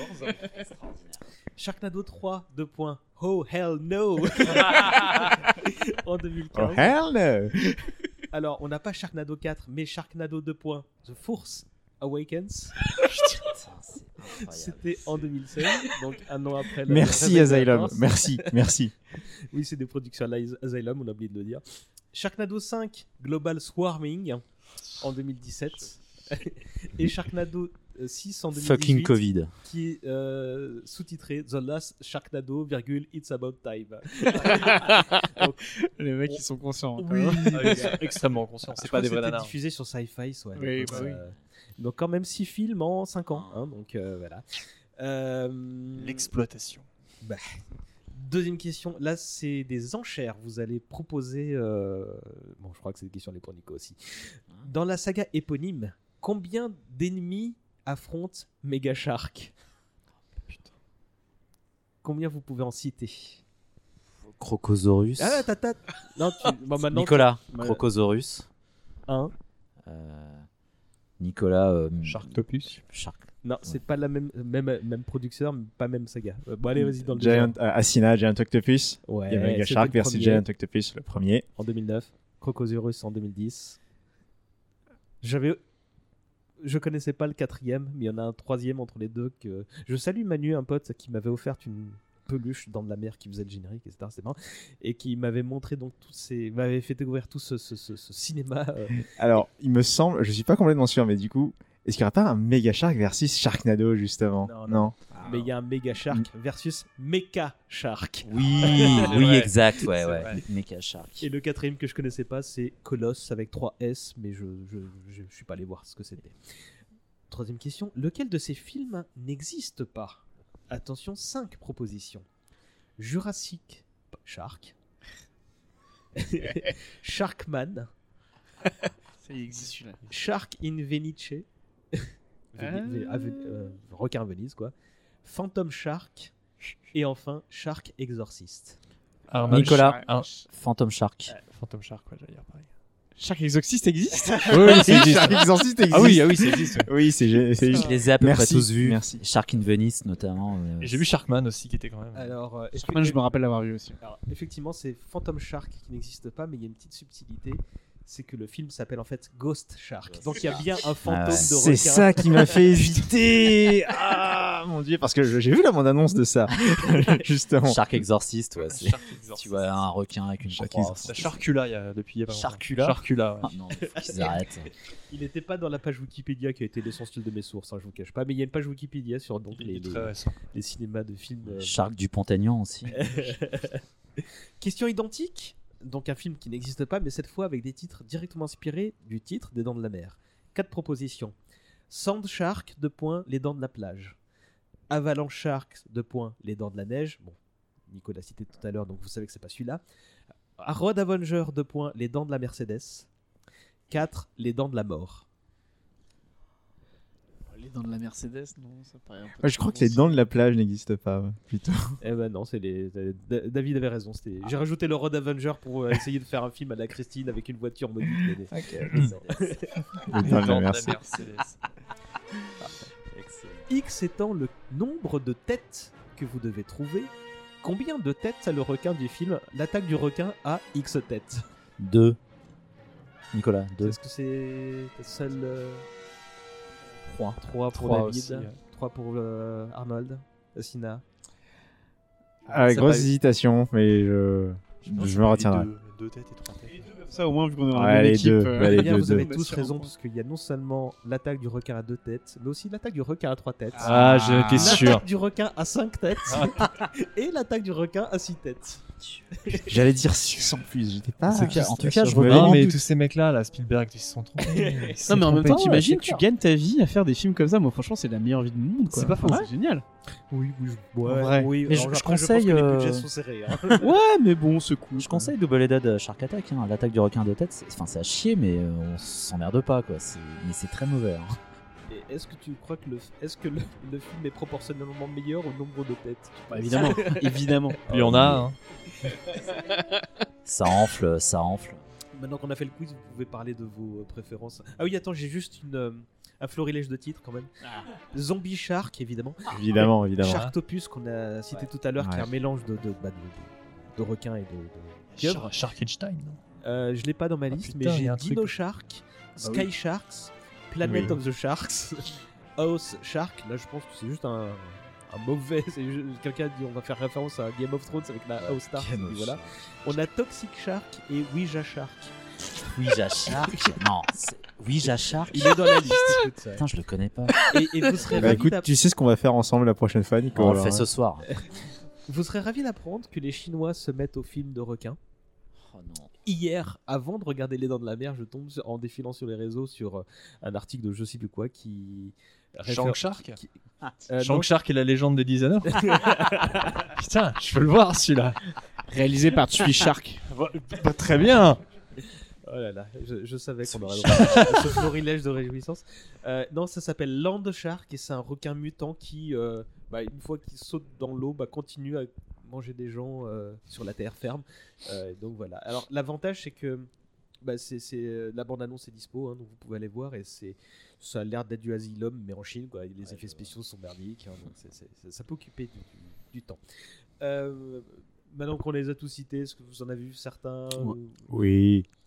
Alors, moi, j'ai j'ai pas vu tous ces, toute cette vague Asylum parce que j'ai clairement euh, trop pas assez de temps à perdre avec ça. En revanche, euh, il y avait euh, The Meg Ouais, qui est sorti ouais. euh, récemment. Alors, le film est relativement moyen. Ouais. Je te laisse regarder, c'est Mm. sympa. Il y avoir une suite en plus. En revanche, deux, le bouquin, je vous conseille le livre. Oui, le, je l'ai le lu quand- roman est vraiment bien. Je l'ai lu il y a très très longtemps et Oh, c'est- vraiment Ah, sympa. c'est ouais. tiré d'un bouquin. Oui, Ouais, c'est ouais. tiré d'un bouquin. comme euh, bah, comme les dents de la mer quoi. Je pourrais plus vous dire le nom de l'auteur, mais euh, en tout cas euh, j'étais étonné. Tu sais, je, je l'ai lu comme ça un été en me disant oh tu vois le mec ça va être marrant. Mm. Et euh, le bouquin est assez bien écrit, bien traduit et euh, tu t'ennuies pas quoi. Donc c'est assez rigolo. Ok. Ouais, parce que le film était ben, Ils en ont fait un euh, actionneur euh, un peu bas ouais. du front quoi. Ouais ouais. avec Jason Statham, Jason mais ça m'a ouais. pas impressionné. euh, Alors que ça. le, le bouquin est relativement bien documenté. Euh, je veux dire pour euh, pour pour parler d'un requin qui n'existe plus maintenant, mais euh, ceci étant dit, il y a des principes. Enfin c'est franchement bien. Franchement ouais. Les Le autres, bouquin. si vous devez citer un, un plaisir coupable. Oh, moi, je me suis fait tellement de productions Asylum euh, que voilà, hein, je veux dire, Sharknado, j'ai bon, j'ai vu que le premier, mais effectivement, il y a aussi euh, Mega Shark contre Giant Octopus que j'ai vu, euh, Sharktopus. Ouais, moi aussi, hein, je me fais mes petits trucs en fait. Hein. Faut pas croire, Nico. Nico, toi qui en as vu 12. mille. Mais en en fait, c'est assez inégal. Ça, ça a l'air d'être. Non. Non, non, non, non, non, non, mais non, ce que je veux dire par C'est là. un euphémisme. Non, mais bien sûr que c'est nul, mais il y a, il y a les nanars, il y a les navets. Et en fait, euh, il y a beaucoup de navets. Même, Ouais. même les films Sharktopus et autres, euh, je les trouve assez, assez chiants en Ouais, réalité. ils sont, ils sont vraiment chiants. Euh, à la différence de certains, euh, tels qu'encore une fois, mon préféré, Les Dents de la Neige. Euh, Avalanche Shark, Je crois qui, est hyper drôle. Ouais, on l'a vu, on l'a vu tous les trois. qui est Ouais. transcendé par une VF, les doubleurs ayant parfaitement compris à quel film ils avaient affaire et qui en rajoutent des tonnes. C'est vraiment, je pense que c'est le meilleur film de requin très con que vous pourrez voir, celui-là. Les dents de la, les dents du, les dents de la plage ou les dents du sable, je sais plus. Avec, euh, il y avait Parker Lewis qui jouait dedans, euh, Corinne Nemec. Corinne des mecs. oh là Mais là. je l'ai pas trouvé euh, formidable en fait. Euh, mais ouais, en, en- en fait, faut pas croire. Même les Sharknado, ils sont pas si terribles que ça. Euh, Ah non, tout est dans le- pas tout est- aussi, Tout est euh, dans le titre. hein. Il faut comprendre que ouais. voilà, c'est le, le- le concept, il est dans le titre. On, on croit, on se dit, bon, on va avoir affaire à un nanar. Mm, C'est quand même souvent très chiant. D'ailleurs, il y a des. Sur, sur, j'avais lu sur Crack des, une interview d'auteurs qui avaient essayé d'écrire pour Asylum Productions. En fait, ils étaient déçus de voir que les gens se prenaient tristement au sérieux. Du moins pendant une, d'une, d'une, nous a tenu une partie de, de l'existence des productions à l'Asylum. Et en fait, on, ils rejetaient tous les scénarios qui étaient ouvertement trop cyniques, second degré, bâclés. En fait, il y a un vrai mauvais goût, semble-t-il, euh, à la tête de, ce, de nombre de ces productions. Ça, ça a changé quand même, semble-t-il, au cours des années, notamment pour que le, le sixième film Sharknado euh, s'appelle euh, comme il s'appelle. Mais pendant un très long, moment, tout le monde, ils étaient complètement premier degré. Hein. Ils, ils savaient qu'ils faisaient quand même des films un peu fauchés, Bobby et autres, mais ils essayaient de faire un- ce qu'ils considéraient être de la qualité. Quoi. C'est beaucoup de remplissage. Ouais, puis- mais si ça se produit, c'est que ça marche. Donc ils devaient, devaient utiliser la formule pour se dire non, mais je vais les caler, je vais le vendre à telle chaîne, euh, ça va se vendre un petit peu en DVD, etc. Bon, maintenant, euh, je pense que, que la- vraiment la, la, la vague est passée, mais euh, j'imagine effectivement qu'au bout d'un moment, il y avait un certain. qu'il devait y avoir des gens qui étaient très pragmatiques et, euh, et qui savaient qu'ils qui vendaient de la merde, mais qui le faisaient sérieusement. Quoi. Il n'y a, pas que les films de requins d'ailleurs, il y, a- il y a aussi tout, euh, tous les films de terreur animaliers euh, qui existent avec des piranhas, avec des ours. euh, Ah bah ça, euh, euh, Des le- crocodiles. le- les, dents- les de la mer, un croco- euh, Killer Crocodile. Euh, un film à Razorback. chier. Razorback. Razorback. Tiens. le Russell, euh, mec, y le mec qui un- par le mec qui a fait Highlander quand même. hein. Il y, a, il y a un film qui est sorti il y a 2-3 ans, si ma mémoire est bonne d'ailleurs, sur- qui se déroule en Louisiane, où en fait, c'est l'idée, c'est que voilà, une maison est inondée, et non, c'est en Floride d'ailleurs, et les, euh, des, des crocodiles commencent C'est le à- film d'Alexandre Aja là.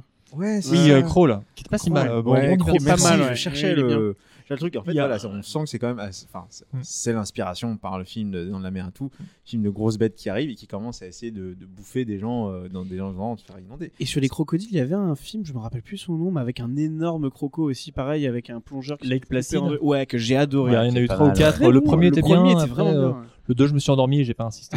Il faut qu'on cite les piranhas quand même. Piranha, Bah, ouais, le oui, premier, Piranha, premier film ouais. de Joe Dante, enfin deuxième film de Joe Dante, qui est complètement, d'ailleurs, la police est entièrement repris de celle de Jaws, hein, Mm. d'ailleurs. Et puis il y a eu Piranha 2 par Mm. euh, James Cameron, le premier Ouais. film. Et Piranha 3D. Piranha 3D, euh, déjà. Piranha 3DD. 3DD, Ouais. qui est un pur film d'exploitation. Avec David Euh, Hasselhoff Il y, crois. a- il y a un truc. euh, Et Richard Desfur... Non, il était dans. euh, Dans- Piranha il Il était dans le 3D, 1 dans le et premier, ouais. dans le ouais dans le premier Il y a un 3D. film aussi qui est un Et téléfilm. où il reprend son qui, rôle euh, d'ailleurs de, de, de, de Hooper? euh, Je crois que c'est lui en fait. Hein. Je crois que c'est. euh, S'il n'est pas. Euh, comment dire. euh, Il fait un Oh no, not again un Ouais ouais, genre, il fait ça Ouais. effectivement. Il y a un téléfilm qui s'appelle La Bête avec un calmar géant et qui est inspiré d'un autre livre de Peter Benchley. Ah, Comme quoi, je crois après les dents de la mer. un euh, téléfilm ou un truc du un genre, téléfilm, non ouais. Ouais, parce que je crois que je l'ai vu. ça, qui ça. alors, je suis sûr qu'aujourd'hui, avec le recul, ça doit avoir extraordinairement vieilli. Ouais, mais à l'époque, ça a dû faire euh, les bonnes à- heures de à la l'époque, cinq, ça avait fait euh, beaucoup de, beaucoup de bruit. Euh, et en terreur animalière, euh, il y en a un qui n'est pas spécialement un film de terreur animalière, qui va un petit peu plus loin que ça, euh, qui s'appelle bah, de circonstances Orca, Oui. Mmh. 1977, Je me avec euh, Richard Harris et Charlotte Rampling, Ouais. qui est euh, bah, une sorte de, je- je- vraiment des grosses guillemets, hein, mais un genre de dents de la mer, mais humaniste, avec un, un orque qui en fait voit sa, sa, sa, sa- non, sa progéniture et sa, sa compagne se faire buter par, des, par un, un baleinier et qui après va traquer donc euh, le, le, le responsable euh, pour, euh, pour le buter. Et donc là, il y, a un- il y a un jeu de vengeance où il va tuer les mecs les uns après les autres. Mais c'est pas présenté comme un slasher ou un nana ou un truc. Parce que le pareil, le chasseur n'est pas complètement un méchant. euh, c'est pas un type sanguinaire qui est là pour tuer de la baleine. Non, c'est un type qui a ses propres problèmes, qui a des, des- des- il y a une vraie empathie sur lui et tout. Et c'est un, un très bon film, très poétique, avec une super BO d'Ennio Morricone. Euh, dans le genre euh, poisson qui tue, mais pas con, je, je recommande Orca. Ouais. Il est, Ça- il est un assez genre de dérangeant film presque. Très, très... Il n'y a pas beaucoup de, de, de films dans, dans cette catégorie-là, quoi. Non, Le c'est genre de vrai. film qui poisson qui tue, mais qui n'est pas très méchant. Ouais, ce que, ce que tu as dit effectivement sur le personnage euh, du chasseur dans Orca, ça me fait penser à un point qu'on n'a pas forcément assez souligné dans, euh, dans Les Dents de la Mer, effectivement, sur l'écriture des personnages. C'est que, euh, en fait, même les personnages négatifs euh, tels que le maire, les autres financiers, en fait, le film passe du temps aussi à nous les faire, euh, à nous les faire aimer, un minimum Oui, du oui. moins à les faire comprendre. Notamment dans la scène de l'hôpital où on voit ouais, que le maire a dit mes enfants étaient aussi sur cette plage qui est et c'est une autre chose qui est quand même assez assez géniale et c'est une des raisons peut-être sans doute pour lesquelles quelque part c'était très difficile de faire des films de requins après c'est que peu de films de requins prennent autant le temps aussi d'avoir une première partie qui humanise à ce point tout le Mm. monde Mm. Enfin, tous les humains pas- les orques hein, mais euh, mais qui prend le temps d'humaniser aussi les euh, bah, ceux qui ont des intérêts financiers tout simplement c'est-à-dire on dit euh, mais la, quand Quint arrive, euh, il dit bien bon bah vous faites vous me faites les 10 000 dollars ou alors vous allez tous vivre de au RSA pendant, pendant pendant les mois à venir quoi parce que sinon ça, ça, ça va vous Mm. flinguer vos, vos trucs et, et ça c'est vrai que c'est intéressant aussi Allez, on va conclure là-dessus, sauf si vous avez un truc à rajouter. Euh, un dernier film peut-être pour citer euh, Open Water en eau profonde. Ah oui, oui. Qui est pas vraiment un film de requin à proprement parler, qui est euh, sur deux plongeurs en fait qui sont euh, oubliés par le bateau, euh, donc un couple, et qui se retrouvent bah, du coup vraiment largués au large avec juste leur matériel de, de plongée et qui peuvent pas rentrer quoi en fait. Euh, Mm. Et bon, qui finit évidemment avec des requins qui finissent par leur tourner autour, mais c'est un, un huis clos. bah pareil, on parlait de tout à l'heure du fait d'être un peu enfermé sur le bateau. Là, on est vraiment sur un huis clos en pleine mer. et la caméra fait en sorte de ne jamais réellement descendre sous l'eau seulement à la fin où euh, bon je ne vais pas vous spoiler mais en tout cas euh, on- on- tout est aussi pareil dans cette suggestion où il se passe des trucs mais on est à hauteur de on est à la hauteur de leur visage et on ne sait pas ce qui se passe en dessous quoi. Nico? C'est pas un film de requin, mais c'est un film où il y a un requin, euh, The Suicide Squad. Euh, oui. ouais, euh, Sylvester. Stallone, si tu m'entends. ouais, le Le requin deuxième. parle, il a la voix de Stallone. Le requin parle et c'est fabuleux. C'est excellent. Voilà. Oui, voilà. Oui. Il y a un petit truc qu'on n'a pas dit, euh, vu que tu revenais sur les dents de la mer, il y a un truc qu'on n'a pas parlé au cours du podcast, ça fera plaisir à Nico, euh, la VF. Ah oui, originale. oui, oui. Alors, Tu a- veux dire la, la la originale. maudite ou la bonne original. Oui, parce qu'il faut savoir que la, la- le, le film a été redoublé par Universal au début des années 2000 avec toute une autre vague de films, donc notamment le premier Superman. C'est les deux seuls La re-VF, Tour remake de VF que j'ai vu. C'est- une véritable horreur. Et, euh, et- mais la VF de- d'époque de, des Dents de la Mer est parfaitement authentique. C'est euh, vraiment magnifique, très très bien fait. On y croit vraiment et je trouve qu'on ouais, on n'en parle pas assez, on n'en a pas beaucoup parlé. Bah, moi, c'est dans mon visionnage que je voulais me faire hier, je voulais mettre la VF parce que voilà, souvenir, je me rappelais très bien de la voix de Brody, etc. Et là, hein Ouais, ah, Sur Netflix notamment. Bah c'est- voilà, c'était sur. Netflix. Ah, sur Netflix, c'est la VF. Ouais, c'est euh, la, c'est la, la nouvelle VF. ouais. mais Euh, bah, à un moment, j'ai cru, je fais, tiens, ils ont mis la version québécoise. Et en fait, Ouais. bah, Ça donne envie de le télécharger euh, ou de l'avoir en DVD ou de le télécharger. Non, mais c'est étonnant que la nouvelle VF soit pas soit pas top parce que les, les doubleurs de la nouvelle VF ils sont plutôt connus c'est pas c'est pas des c'est pas des branques il y a Patrick Florsheim qui double Quint Euh, j'a- j'adore ce doubleur qui est, qui est décédé euh, du reste c'était la voix française de Michael Douglas notamment et, et mais malgré tout euh, euh, Non, mais là, je pense que c'est la première purement- VF reste euh, reste une Je pense tuerie que c'est purement euh, nostalgique. Enfin, je pense qu'on a découvert ce film avec la première VF. Mhm. Et euh, moi, c'est comme, euh, par exemple, quand il y a un des, des doubleurs des Simpsons qui est mort, je crois. Euh, et depuis, je ne peux plus entendre les voix qui le remplacent. C'est pas Mhm. possible. Enfin, je veux dire, j'y arrive pas. C'est. euh, Oui, non, mais c'est comme quand. Mhm. euh, J'avais un exemple. Après, après tu as poursuivre quelque chose qui, qui se poursuit en fait sur la durée et refaire quelque chose qui a déjà été fait. Hmm. Et alors, quand tu refais une VF qui était déjà relativement exemplaire, euh, Mais je me demande la raison de ce truc, si ce n'est juste. euh, ils ont dû estimer peut-être qu'elle était un peu datée, alors qu'en fait pas Mm. du tout. quoi. Parfois, c'est des questions de droit. hein. Euh, C'est il- possible, ouais. Il y, y a souvent des histoires dans les redoublages, des questions de droit, de droit d'exploitation. Euh, c'est une. De- quand nombre de Disney aussi ont été redoublés derrière, c'était aussi pour, pour ces raisons-là. C'était pour faire oublier certaines voix, certaines périodes et autres, et c'était vraiment pour des questions de des questions pécuniaires, qu'on- pour pouvoir continuer à exploiter le film de la manière dont ils voulaient, sans avoir à payer, sans avoir un truc, bah, ils refaisaient doubler les choses. Sachant que dans, dans le Blu-ray des Dents de la Mer, Et enfin, ce sera pas, pas de pub, hein, t'as les deux doublages, hein, je crois. Oui, dans dans l'édition des 40 ans, tu as les deux VF. ouais. Bah voilà, au moins cette version est immortalisée. Les amis, on a fait deux heures. Je pensais pas qu'on serait euh, aussi bavard, mais vous avez été géniaux euh, au point même que j'ai pas eu besoin de vous poser les questions que j'avais listées. Donc je vous remercie, c'était super. Et bah comme on a déjà répondu à la question euh, traditionnelle de fin, je vais tout de suite demander à chacun d'entre vous bah, de nous parler de des endroits où on peut le suivre, de vos éventuelles actualités, tout ça, tout ça. David?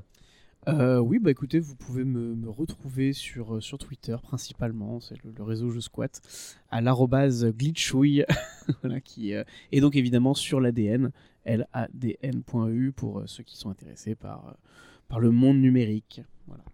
Asina. Alors, euh, vous ne me retrouverez pas. Je Non, alors, jamais. jamais, jamais, jamais. je Bon, je à une réponse. Soyons, euh, soyons honnêtes, je suis en train d'essayer de monter euh, deux projets podcastiques, euh, dont l'un d'entre eux est consacré à Donjons et Dragons. Donc, euh, comme je t'en parlais il y a quelques temps, César, eh ben, on va essayer euh, très, humble, très humblement de devenir euh, euh, certains des nouveaux Matt Mercer français. Voilà. Ça. Puisqu'on est que, puisque, voilà, que- que- histoire d'être humble. Nico? Ben, je reste toujours le garde de côte du droit, mais euh, euh, je publie toujours pour Conspiracy Watch également. hein. J'essaie vraiment de, de doper mon activité. euh, Qu'est-ce que ça fait d'être payé par Soros? Ah bah si tu savais, en fait, euh, j'aimerais beaucoup être mieux payé. et, et en étant complotiste, on est mieux. En étant complotiste, on est même beaucoup mieux Oui, payé oui. en fait. Donc j'ai pas choisi la bonne cause. Et euh, à côté de ça, oui, j'ai d'autres d'autres projets éditoriaux et, et podcastiques également. Nous en reparlerons le moment venu, mais le sujet qu'on a évoqué aujourd'hui sera lié à ce futur, euh, à ce futur projet qu'on. Voilà, on en reparlera dans quelques semaines, mois, à la rentrée, on va dire. hein. On va- être optimiste. Euh, toi, ton actu, Arnold, elle est toute trouvée. Ouais, alors euh, mon actu en fait, c'est une actu que je vais, euh, je vais faire un, petit placement pour une revue qui s'appelle Art de Cinéma, qui est un fanzine. Je fais pas partie de l'équipe, mais j'ai été convié à justement participer à l'interview de Joe Alves, donc qui est le, le réalisateur des Dents de la Mer 3, dans le cadre d'une revue spéciale Les Dents de la Mer, donc qui est disponible. Donc vous pouvez trouver Art de Cinéma. euh, sur YouTube, euh, sur YouTube, sur, sur Facebook, pardon, Twitter, ils sont, ils sont assez présents. Et, euh, c'est une boutique en ligne, il y a à peu près tout. Euh, donc avec une interview de Joe Alves. et c'était très très sympa. Le magazine est très complet, donc c'est une, très bonne équipe. Euh, vous retrouverez certains de mes écrits dans cette revue pour une spéciale euh, Toby Hooper hein, ou Poltergeist. Je- Non, c'est Poltergeist avec euh, notamment un article écrit de ma main sur Toby Hooper et sur le premier film Poltergeist. Et sinon, bah, pour mes écrits, on peut me retrouver bah, dans l'écran fantastique, euh, sur superpouvoir.com pour parler de cinéma de super-héros, euh, dans la grande entrée, ma chaîne YouTube spécialisée en cinéma et littérature fantastique, pas trop en ce moment parce que je suis un, un peu surchargé. Et, euh, et peut-être l'an prochain en librairie pour la suite de Basket Full of Heads de Joel, traduite pour Urban Comics. Voilà. Que de pubs, mais Ouais, des pubs grave, qui ouais. sont méritées, Oh, très honnêtement. très peu. Euh, si, si, j'insiste. Euh, quant à moi, si vous voulez euh, que cette émission revienne pour un 39e numéro, vous lâchez un petit mot sur Apple Podcast ou Spotify. Vous vous abonnez aussi au flux de l'émission bah, sur la plateforme de votre choix. Euh, vous pouvez aussi, suivre at pas trop vieux et at Cesba sur les réseaux. Le prochain numéro, à l'origine, il devait porter sur le roman Dracula euh, de Bram Stoker, mais il est probable que ce sujet soit traité par une autre émission. Oui, euh, j'avais dit que j'arrêtais les, nouveaux projets, mais en fait j'ai peut-être un nouveau segment qui arrive, quelque chose de, complémentaire à On n'est pas trop vieux, mais aussi à Hommage collatéral, on pourrait dire un chaînon manquant. Euh, L'autre possibilité, c'est qu'on traite ce sujet ici même pour ensuite l'étendre dans cette nouvelle émission spin-off, un peu comme un backdoor pilot. Euh, si c'est pas Dracula qu'on fera le prochain sujet, bah, je sais pas encore trop. Euh, je m'étais posé la question de faire un épisode sur euh, les, euh, les présidentielles de 2002, mais les derniers événements m'ont fait dire que c'était déjà suffisamment déprimant comme ça. Entrez dans l'espérance Donc on va peut-être Run, au secours aller dans une autre direction, peut-être un autre événement historique, hein, vous verrez bien. Donc ça vous fait une autre raison de suivre l'actualité du, du podcast. Euh, et on va forcément se quitter en musique et je vais vous demander quel morceau on choisit, euh, sachant que bah, le main thème est déjà utilisé. Euh, Qu'est-ce qu'on prend euh, dans la bande son de- Le thème guilleret, le thème de l'aventure. hein. Comment, comment s'appellent les pistes euh J'ai pas le nom en tête, mais Vous ouais, celui où ils euh, sont sur le bateau et qui poursuivent le, le requin. ouais. Bah voilà. Euh, on vous laisse avec ta ta ta ta. On vous remercie de votre écoute pour ces deux heures. On vous dit à bientôt euh, sur ces ondes ou sur d'autres. Euh, merci David, Julia, merci Assinda, merci. Nico, merci Arnold. Merci. merci à vous de votre écoute et à la prochaine.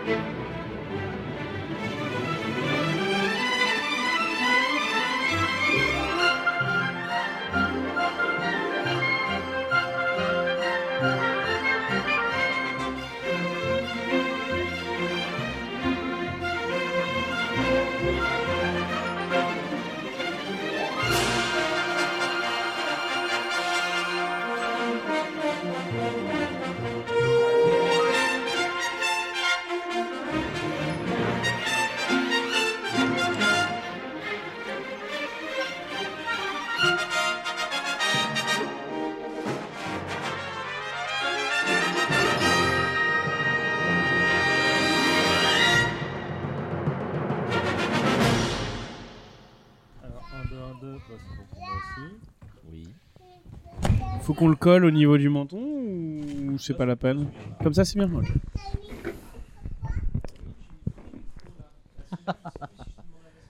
Euh, effectivement, tu m'as demandé un essai.